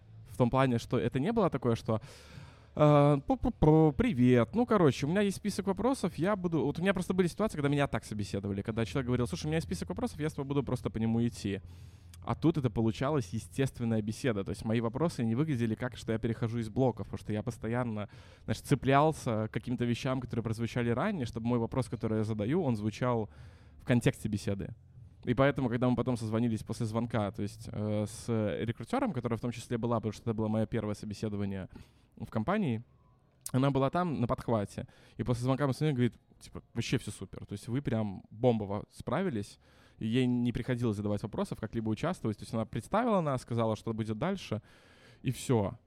И вот этот вот скилл интервью еще пригодился вот в том, чтобы подмечать моменты. То есть я подмечал какие-то нюансы, которые потом я говорил с коллегой, которым был на интервью, я был с еще одним коллегой, который тоже проводил интервью. Я это все проговариваю, он такой, и они такие, блин, прикольно, ну типа мы этого не заметили. Я такой, вот, вот в чем, короче, пригодилась мне все-таки э, школа Каздева, назовем это так. У меня был период э, в прошлой компании, когда нужно было плотненько собеседовать кандидатов на роль дизайнера, и э, у меня тогда было ощущение, что я с этим абсолютно никак не справляюсь, потому что я не очень понимал э, в профессиональном плане, какие мне стоит им задавать вопросы, чтобы понимать, собственно, ну, насколько по профессиональным качествам этот человек нам подходит. И я тогда себя вел больше со стороны, где я рассказывал о том, как в моей команде, то есть я как да, менеджер этой команды, как у нас устроены процессы, об этом всем рассказывал и так далее. И у меня я совершенно недавно, буквально на днях, прорефлексировал вот весь этот опыт, и я понял, что на самом деле, э, ну, мне, по крайней мере, так показалось, что э, на самом деле все было супер. Э, в том плане, что есть очевидная разница между собеседованием, которое происходит в э, компании, которая находится в СНГ-регионе и которая эм, вне СНГ-региона, в плане там Европа, Америка и так далее. Безумная разница. Да, ну, типа, потому что- вообще очень сильная. Мы с тобой об этом говорили, я сейчас просто, чтобы контекст слушателям добавить. Я много собесился за последний год, и все собеседования в нашем регионе, они про 90% этих собеседований проходят по принципу экзамена, когда, эм, если вы учились в университете, вы примерно понимаете, что происходит, когда вас вызывают к доске решать какой-то пример и так далее, где тебя просто э, заваливают вопросами, и не дай бог ты на них ответишь неправильно, потому что тебе скажут, что ты ответил неправильно. Они скажут, м, как, например, в западных интервью это происходит, когда тебе говорят, э, да, это хорошая мысль, а что ты думаешь, если бы вот сделать это так, так и так? То есть где тебя постоянно подталкивают к какому-то диалогу. И что самое главное в западных компаниях, когда ты собеседуешься, это то, что там люди рассказывают о себе в том числе. То есть когда приходит какой-то менеджер, ваш диалог не начинается с его слов о том, что ну давай расскажи о себе. Он такой говорит, вот, меня зовут так-то, так-то, я работаю в этой компании уже, там, допустим, два года. Мой путь в эту компанию, он ну, на, начинался там вот оттуда, я работал там-то, делал то-то, т-т-т. То есть он как будто бы... Э, у нас же как? Если ты собеседуешься в компанию, значит, ты хочешь туда попасть, и поэтому давай-ка ты, пацан, расскажи нам о себе, и мы подумаем, брать тебя или нет. Хотя на самом деле, э, вообще-то, собеседование — это про обе стороны, где кандидат тоже должен понимать, хочет ли он там работать. И в западных компаниях как будто бы это очень хорошо понимают, поэтому они очень долго рассказывают о себе, точно так же, как потом начинаешь рассказывать ты об этом. И что самое главное, тебе намного легче об этом говорить, когда эти люди рассказали о себе и их опыте, что в тебе, возможно, начинает такое, о, так у нас очень схожие пути, и у меня вполне себе есть, э, ну, ты начинаешь чувствовать себя увереннее, потому что ты понимаешь такой же, как они. А особенно, что очень помогает, если эти интервью на английском, и ты понимаешь, о, так эти же ребята, они тоже могут совершать ошибки, они тоже где-то забывают слова и пытаются их вспомнить. И ты начинаешь рассказывать себе на английском языке с намного меньшим стрессом, как если бы ты сходу такой Hello, my name is Roma, I live in Minsk, uh, and I'm very like my cats. Ну, вот в, в этом духе. Uh, и я вот это все прорефлексировал, и я понял, блин, э, я, походу, по очень прозападному типу э, проводил собеседование э, с вот этими людьми. И мне стало так хорошо на душе, если честно. Потому что ну, я просто реально для себя не понимаю, как я могу до, до людей доколебать своими вопросами, типа, э, расскажи, как, почему ты нарисовал красную кнопку, а не синюю. Типа, да, ну, Mm, слушай, ну... В этом плане... Ладно. У меня тут просто такая мысль, что вот ощущение от общения с русскоязычными компаниями, э, там позиция сверху вниз. То есть ты снизу, компания, которая тебя нанимает, сверху. И взгляд такой же, отношение такое проскакивает. А общение, собеседование с западными компаниями — это убеждение, наверное, в том плане, что как компания должна тебя убедить, почему ты, ну, типа, тебе стоит пойти к ним, так и тебе нужно, типа, убедить, почему ты хочешь да, быть да. там.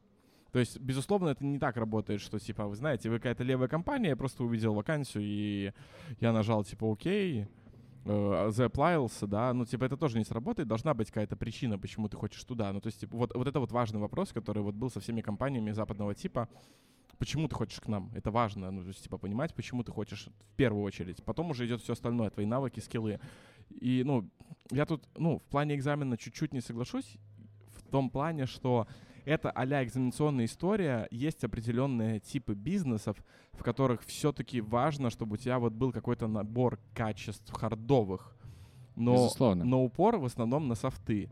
В то время как э, в СНГшных компаниях это очень большой упор на харды, а все остальное софтовое, оно как будто бы, ну, типа, как пойдет. Да. Даже Клево, как... если ты не мудак. Нет. Но если ты хороший спец, мы, возможно, возьмем. Даже не так. Знаешь, я бы сказал, что м- софты опускаются, и ты вот, ну, ты не можешь понять, ну, очень, короче говоря, понять ту динамику работы, которая будет происходить после найма. Да. Как да, ты все-таки, о, как да. ты будешь работать с людьми, как люди работают между собой, какая культура, как они общаются, как они решают проблемы, как они договариваются, что они делают в конфликте. А это, ну, типа, это очень важная часть работы. Ну, типа, бе- безумно.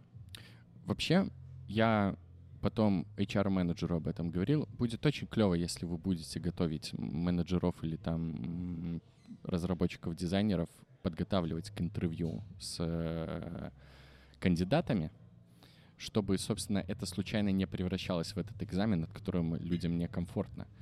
И почему я прорефлексировал вот свои интервью, я понял, что на сам... мне казалось просто, что я не справился со своей задачей интервьюера, а потом я понял, что на самом-то деле я справился, потому что я же менеджер, э, пускай скиллы дизайнер проверяет, и вот там да, добавляется да, эта итерация. Да. А моя задача как менеджера разобраться, а не мудак ли этот человек, и чтобы он попадал вот в тот вайп команд, вайп команды, который сейчас у нас есть, чтобы ничего случайно там не сломать, потому что человек может быть, ну, не очень социализирован, например, или там Или он хочет прийти проблемы. со своими установками и навязать, Да, короче, сказать, очень много «Вот, своего. а теперь мы будем делать вот так. Я такой, Да. ну, может быть. И у меня, кстати, очень была высокая конверсия из собеседований в э, добавление друзья в LinkedIn после этого. И я вот от этого немножечко охренел тогда.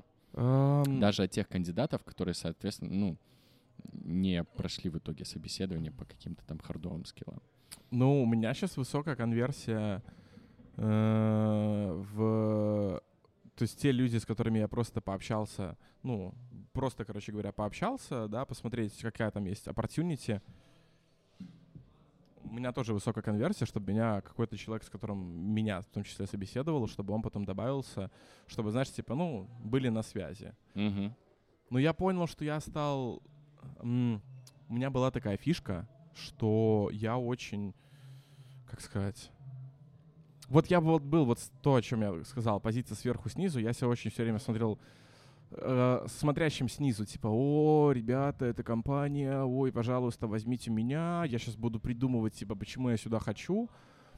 И вот во мне произошла какая-то трансформация, где я сейчас, ну, несмотря на то, что, возможно, кто-то, кто меня собеседует, смотрит на меня сверху вниз, я такой, не, ты не смотришь на меня сверху вниз. Ну, типа, ты Да, то можешь же так, самое. ты можешь так думать, но, типа, вообще нет. И все то, что ты говоришь, все твои действия, вот все, что сейчас происходит, вот в, этом процессе, в этом этапе, я на все обращаю внимание. Типа, ну, ты должен это понимать, человек, с которым я общаюсь. У меня тоже был этот слом, вот когда у меня было два оффера, один на существенно больше денег, чем второй, и когда мне надо было принимать решение, и вот именно а, большим фактором принятия решения было в том числе то, как проходило интервью, и то, что я вот поверил в одну компанию, которая предложила меньше, э, сыграло большой фактор. И вот тогда я понял, что, ну, Ром, пожалуйста, не забывай, что ты тоже выбираешь компанию, а не м, компания исключительно выбирает тебя. У нас, кстати, это будет длинный подкаст, ребята. У нас сильный кризис э, наставничества, кажется, в регионе, э, который заключается еще и в том числе в... э, Мне кажется, что у нас многие люди, которые набирают себе людей в команду, там разработчики выбирают себе там разработчиков или менеджеры менеджеров, э, мне кажется, очень много боятся выбирать хороших кандидатов, потому что они боятся конкуренции, э, будут бояться конкуренции от них. А в плане наставничества, как это пересекается, мне кажется, очень многие люди боятся выращивать кадры, потому что они боятся, что они займут их место на самом деле. И... Ну, мне от этого грустно на самом деле немного, потому что я прекрасно понимаю их мотивацию, но мне очень жаль, что есть такая неуверенность в себе. Слушай, а я вот на другую сторону смотрю в этом вопросе. Я смотрю на сторону тех, кто пытается найти работу. Кризис, кризис искренности, наверное, так хочется сказать. О, братан, на эту тему у меня тоже есть Э, То есть я здесь имею в виду две штуки, и это перекликается с тем, что я про себя говорил, в том плане, что типа эм, я понимаю, что очень многие люди могут ходиться, находиться в ситуации поиска работы, когда ну им типа прям очень нужна работа, ну то есть все уже, короче, там я не знаю, срок оплаты за квартиру горит или еще что-нибудь такое. Ну, и типа, поэтому- как у меня было, когда бабки заканчиваются, и ты берешься за хотя бы что-то. Да, да. И вот тут вот за счет того, что ты находишься в такой ситуации, люди находятся в такой ситуации, нет искренности, то есть э, люди начинают играть по тем правилам э, экзамена, про которые ты говоришь, то есть они сами себя ставят в положение экзамена, Да. чтобы отвечать так, чтобы тебя взяли. Вместо того, чтобы фокусироваться на том, что найти кайфовое место. Ну, то есть в том плане, я думаю, ну, мне кажется, я могу быть неправ, но когда нужны бабки, вот именно нужны бабки, ты точно найдешь способ, как их заработать. Там пойдешь на крайняк работать, я не знаю, в общепит, чтобы сейчас эти деньги были. Но именно вот то дело, которым ты хочешь заниматься, ты им горишь заниматься. Нам там надо, ну, типа, искать. Там, да, прям надо вот, ну, типа, во-первых, понимать, как устроен рынок и понимать, что искать. Потому что понятно, что если ты новичок, джун, которому как джуну нужно найти работу, но тебе нужно идти в компанию, в которой ты будешь учиться. Тебе нужно пойти в большую компанию, в которой налаженные процессы, налаженные команды, ну, хоть как-то налажено, чтобы ты максимум вкусил и понял, как это устроено. Когда ты какой-то там middle специалист нашего уровня, например, да, окей, здесь у тебя меняется ситуация, скорее всего, Э, при условии, что ты не работаешь в компании, в которой внезапно увольняют 10% сотрудников, какие-то дикие сокращения, то есть, э, что, например, ну, происходило, наверное, ну, на Западе точно происходило, да и у нас, наверное, э, в СНГ-регионе тоже. Ну, я знаю как минимум один случай Но, в одной очень известной менее, компании, которая сильно сократила людей вот в этом месяце. Да, тем не менее, вот когда ты находишься на таком уровне, вот тут уже, если ты начинаешь искать, тут точно не нужно спешить. Тут вот точно нужно проявлять эту любознательность и так далее, и так далее. И ни в коем случае э, нельзя себя ставить в позицию страха. Поиск из страха. Пытаться, типа, ну, соглашаться из страха. Вот из таких вещей. Потому, ну, даже не из страха, а из, например, из страха и неудовлетворенности. Ну, то есть, например, неудов... мне не нравится моя команда сейчас, да, поэтому я ищу другую работу. Но, скорее всего, ты попадешь туда, и ты пойдешь по этому же циклу недовольства, который у тебя был до этого. Поэтому нужно попытаться, ну, как мне кажется, я для себя сформулировал так, что нет, все-таки надо попытаться еще раз посмотреть, что-то поменять и вообще взглянуть, ну, то есть, типа, ну, там, пообщаться с менеджером, пообщаться с коллегами, ну, проявлять себя, короче говоря, не сидеть в закрытой позиции и просто недовольствоваться всем, знаешь, как такое бурлящее вунш-пунш э, недовольство. А вот это вот недовольство, как-то его вот использовать как силу для того, чтобы толкать к изменениям. И вот уже если ни хера не получилось, ну тогда, наверное, да. Да, сильно перекликается с моим опытом поиска работы за последний год. Слава богу, что в итоге это все привело к тому, что Ой, нашел компанию, в которой мне суперкомфортно. И очень часто, кстати, та проблема, о которой ты говоришь, она пересекается с, с давлением извне в плане того, что, если что, я ни на кого не в обиде. Э, типа, ну, чел, ты без работы, бери за ближайший вариант. И здесь очень важно держать себя в руках и сохранять все-таки уверенность в себе и оптимизм, чтобы э, для себя понимать, что нет, я ищу работу, которая мне будет нравиться. Я не хочу идти куда-то, лишь бы работать. Угу. А про искренность, которую ты говорил, э, у меня недавно была штука, где-то месяц назад, когда я что-то сильно расстроился.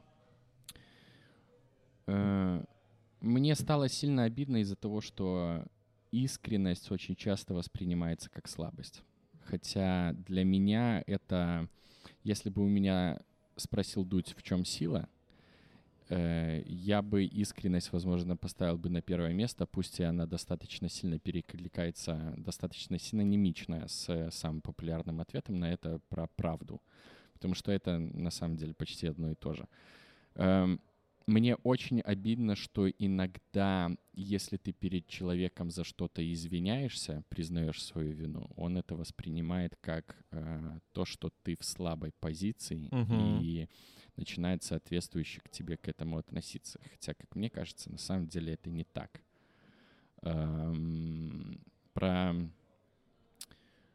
даже если ты не извиняешься, а просто там, например, признаешь вину что-то или а, когда тебе задают какой-то вопрос, например, там, я не знаю, давай поедем куда-то, и вместо того, чтобы сказать правду, типа, ну, сори, у меня сейчас нет на это денег, ты начинаешь... Э, часто же очень говорят, ну, нет, у меня там на самом деле то-то, то-то и то-то. Если ты скажешь, не, у меня на самом деле там вот нету денег, это иск- искренность резко тоже превращается в какой-то типа, а, ну, Ну, погнали, я проставлю. Ну, слабая... Нет, ну, в плане, что ты попадаешь в слабую позицию. Хотя, да с хрена, типа... Ну, я к тому, что вот как должно быть. Ну, типа, ты говоришь, у меня нет бабок. И, ну, я на это реагирую. У меня был, я был в таких ситуациях, и люди со мной были в Да ситуациях. все были в И, такой и- и ситуации. чаще всего реакция тех людей, кому я так говорил, была «погнали, я проставлю». И моя реакция была точно такая же. Кто-то говорил, типа, у меня сейчас нет денег или там какой-то запарный период. Я всегда говорил, так погнали. Ну, Да, типа, безусловно. Ну, и даже если ты не можешь проставить, можно сказать, слушай, мы можем время провести как-то иначе. То есть поиск компромисса какого-то.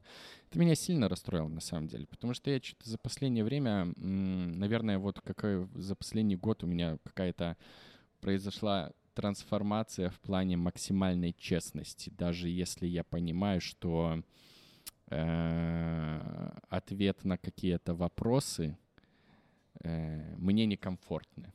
Например, если сейчас вот будет момент искренности. Э, Я же бросил пить, э, сколько там, два с половиной года назад. И раньше я как-то на это больше отвечал, что ну, потому что я устал, потому что там то-то это. Мне типа как-то вот хочется отдохнуть. Я из-за того, что там мог побухать в субботу, у меня пропадают выходные, из-за этого там накапливается усталость, все остальное. Хотя на самом деле еще тогда, когда принималось решение о том, что я хочу перестать пить, оно было основано на том, что мне не очень нравится мое поведение, когда я пьяный. Я какая-то может агрессивность местами проявляться. Это было очень редко. Не думайте, что я бью людей, когда выпиваю. Ну, в плане гиперэмоциональность. женщин. э, Да-да-да. Ну, в плане, ну, всегда же алкоголь, он сопровождается какой-то гиперэмоциональностью. У всех же были эти ситуации. Мы с корешем базарим э, на сокровенные темы бухе на балконе, потому что по трезвику мы почему-то этого сделать не можем. И там мы сегодня собираемся с девочками, будем бухать вино и плакать.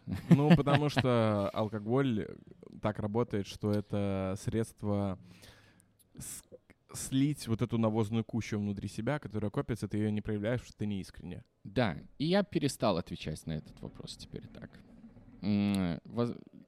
Иногда для людей, с которыми я слабо знаком, которые меня спрашивают, почему ты не пьешь, я говорю, ну вот потому что, да, устал, все такое-то, но для близких людей я понимал, что зачем я этих людей обманываю.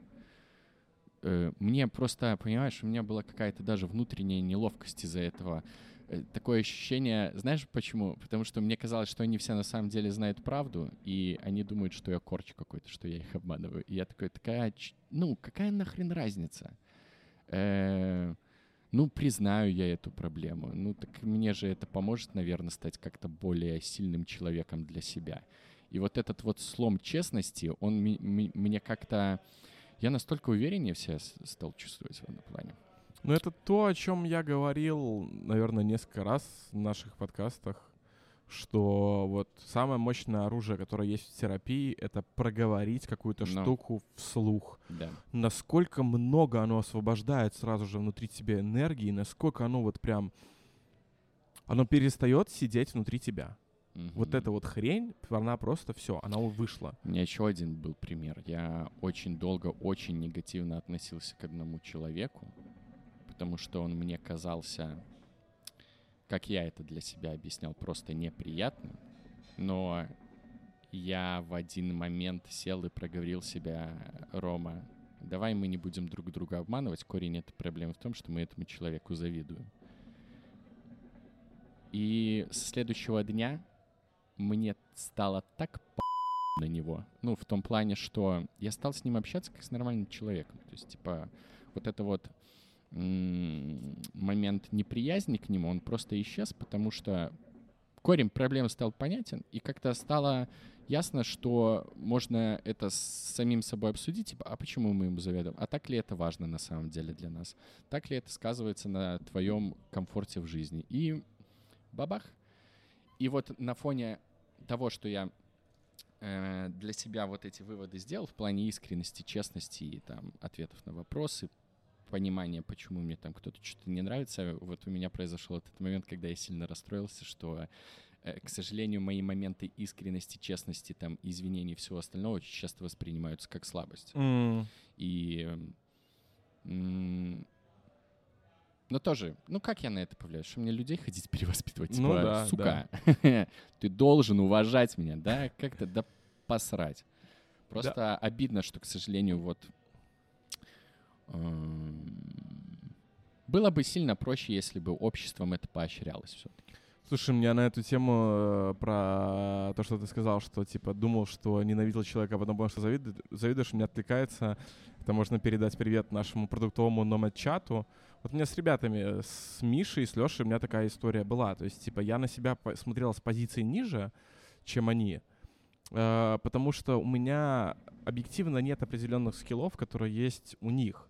Но вот сейчас тоже вот за последний, наверное, год, ну, я думаю, терапия, короче, в конечном итоге главная штука, которая повлияла, я понял, наконец-то, что так у меня другая суперсила. Ну вот я это прям прочувствовал, что у меня суперсила просто в другом. И там, где нет моей суперсилы, нормально просто прийти к ним спрашивать. То есть я сейчас у них часто, я к ним прихожу с какими-то там вопросами. Потому что я понимаю, что эти чуваки, они знают это. Но при этом точно так же эти люди ко мне сейчас приходят к моей суперсиле. Там Э, какое-то внутреннее изучение себя, психология, принятие решения, вот эта вот история. Ну, у меня был не один созвон с ребятами, где мы обсуждали вот какие-то там важные темы саморазвития, принятия какого-то важного решения. То есть у меня есть другой фреймворк, которого нет у них. И у них есть другой фреймворк, которого нет у меня.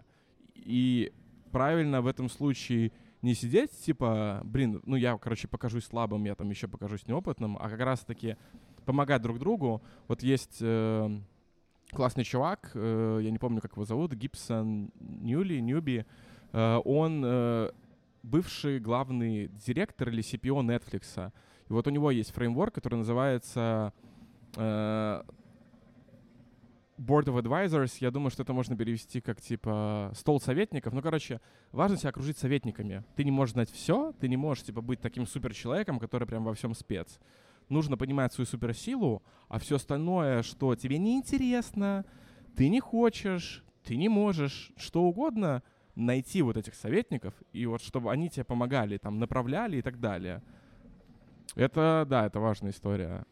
Это сильно возвращает нас к пункту про наставничество, о котором я тебе говорил, что люди боятся заниматься ростом людей в команде, потому что они боятся конкуренции от них. И мне кажется, что вот важно иметь эту честность с собой, чтобы признавать эту проблему, потому что, ну, это же то, как ты говоришь, что человек резко окажется в чем-то более компетентным, чем ты, это не значит, что ты перестал быть компетентным. Да. У тебя-то, ну, набор навыков в любом случае не идентичный. Мгм. Такого просто не бывает. Даже если вы близнецы, это не значит, что вы одинаково хорошо рисуете.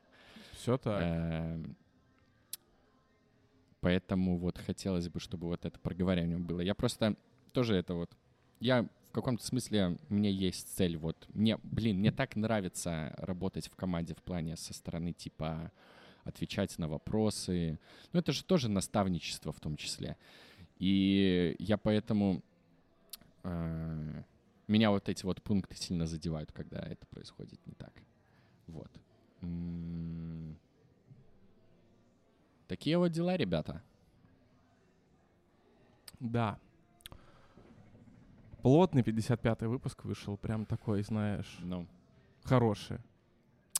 Да, это как дела подкаст, юбилейный 55-й выпуск э, или не юбилейный, в зависимости от того, а, какую статью вы Я прочитали и думаю, кого что послушали. каждый решает сам, юбилей это или нет. Для нас каждый э, четный пяти выпуск в каком-то смысле юбилейный.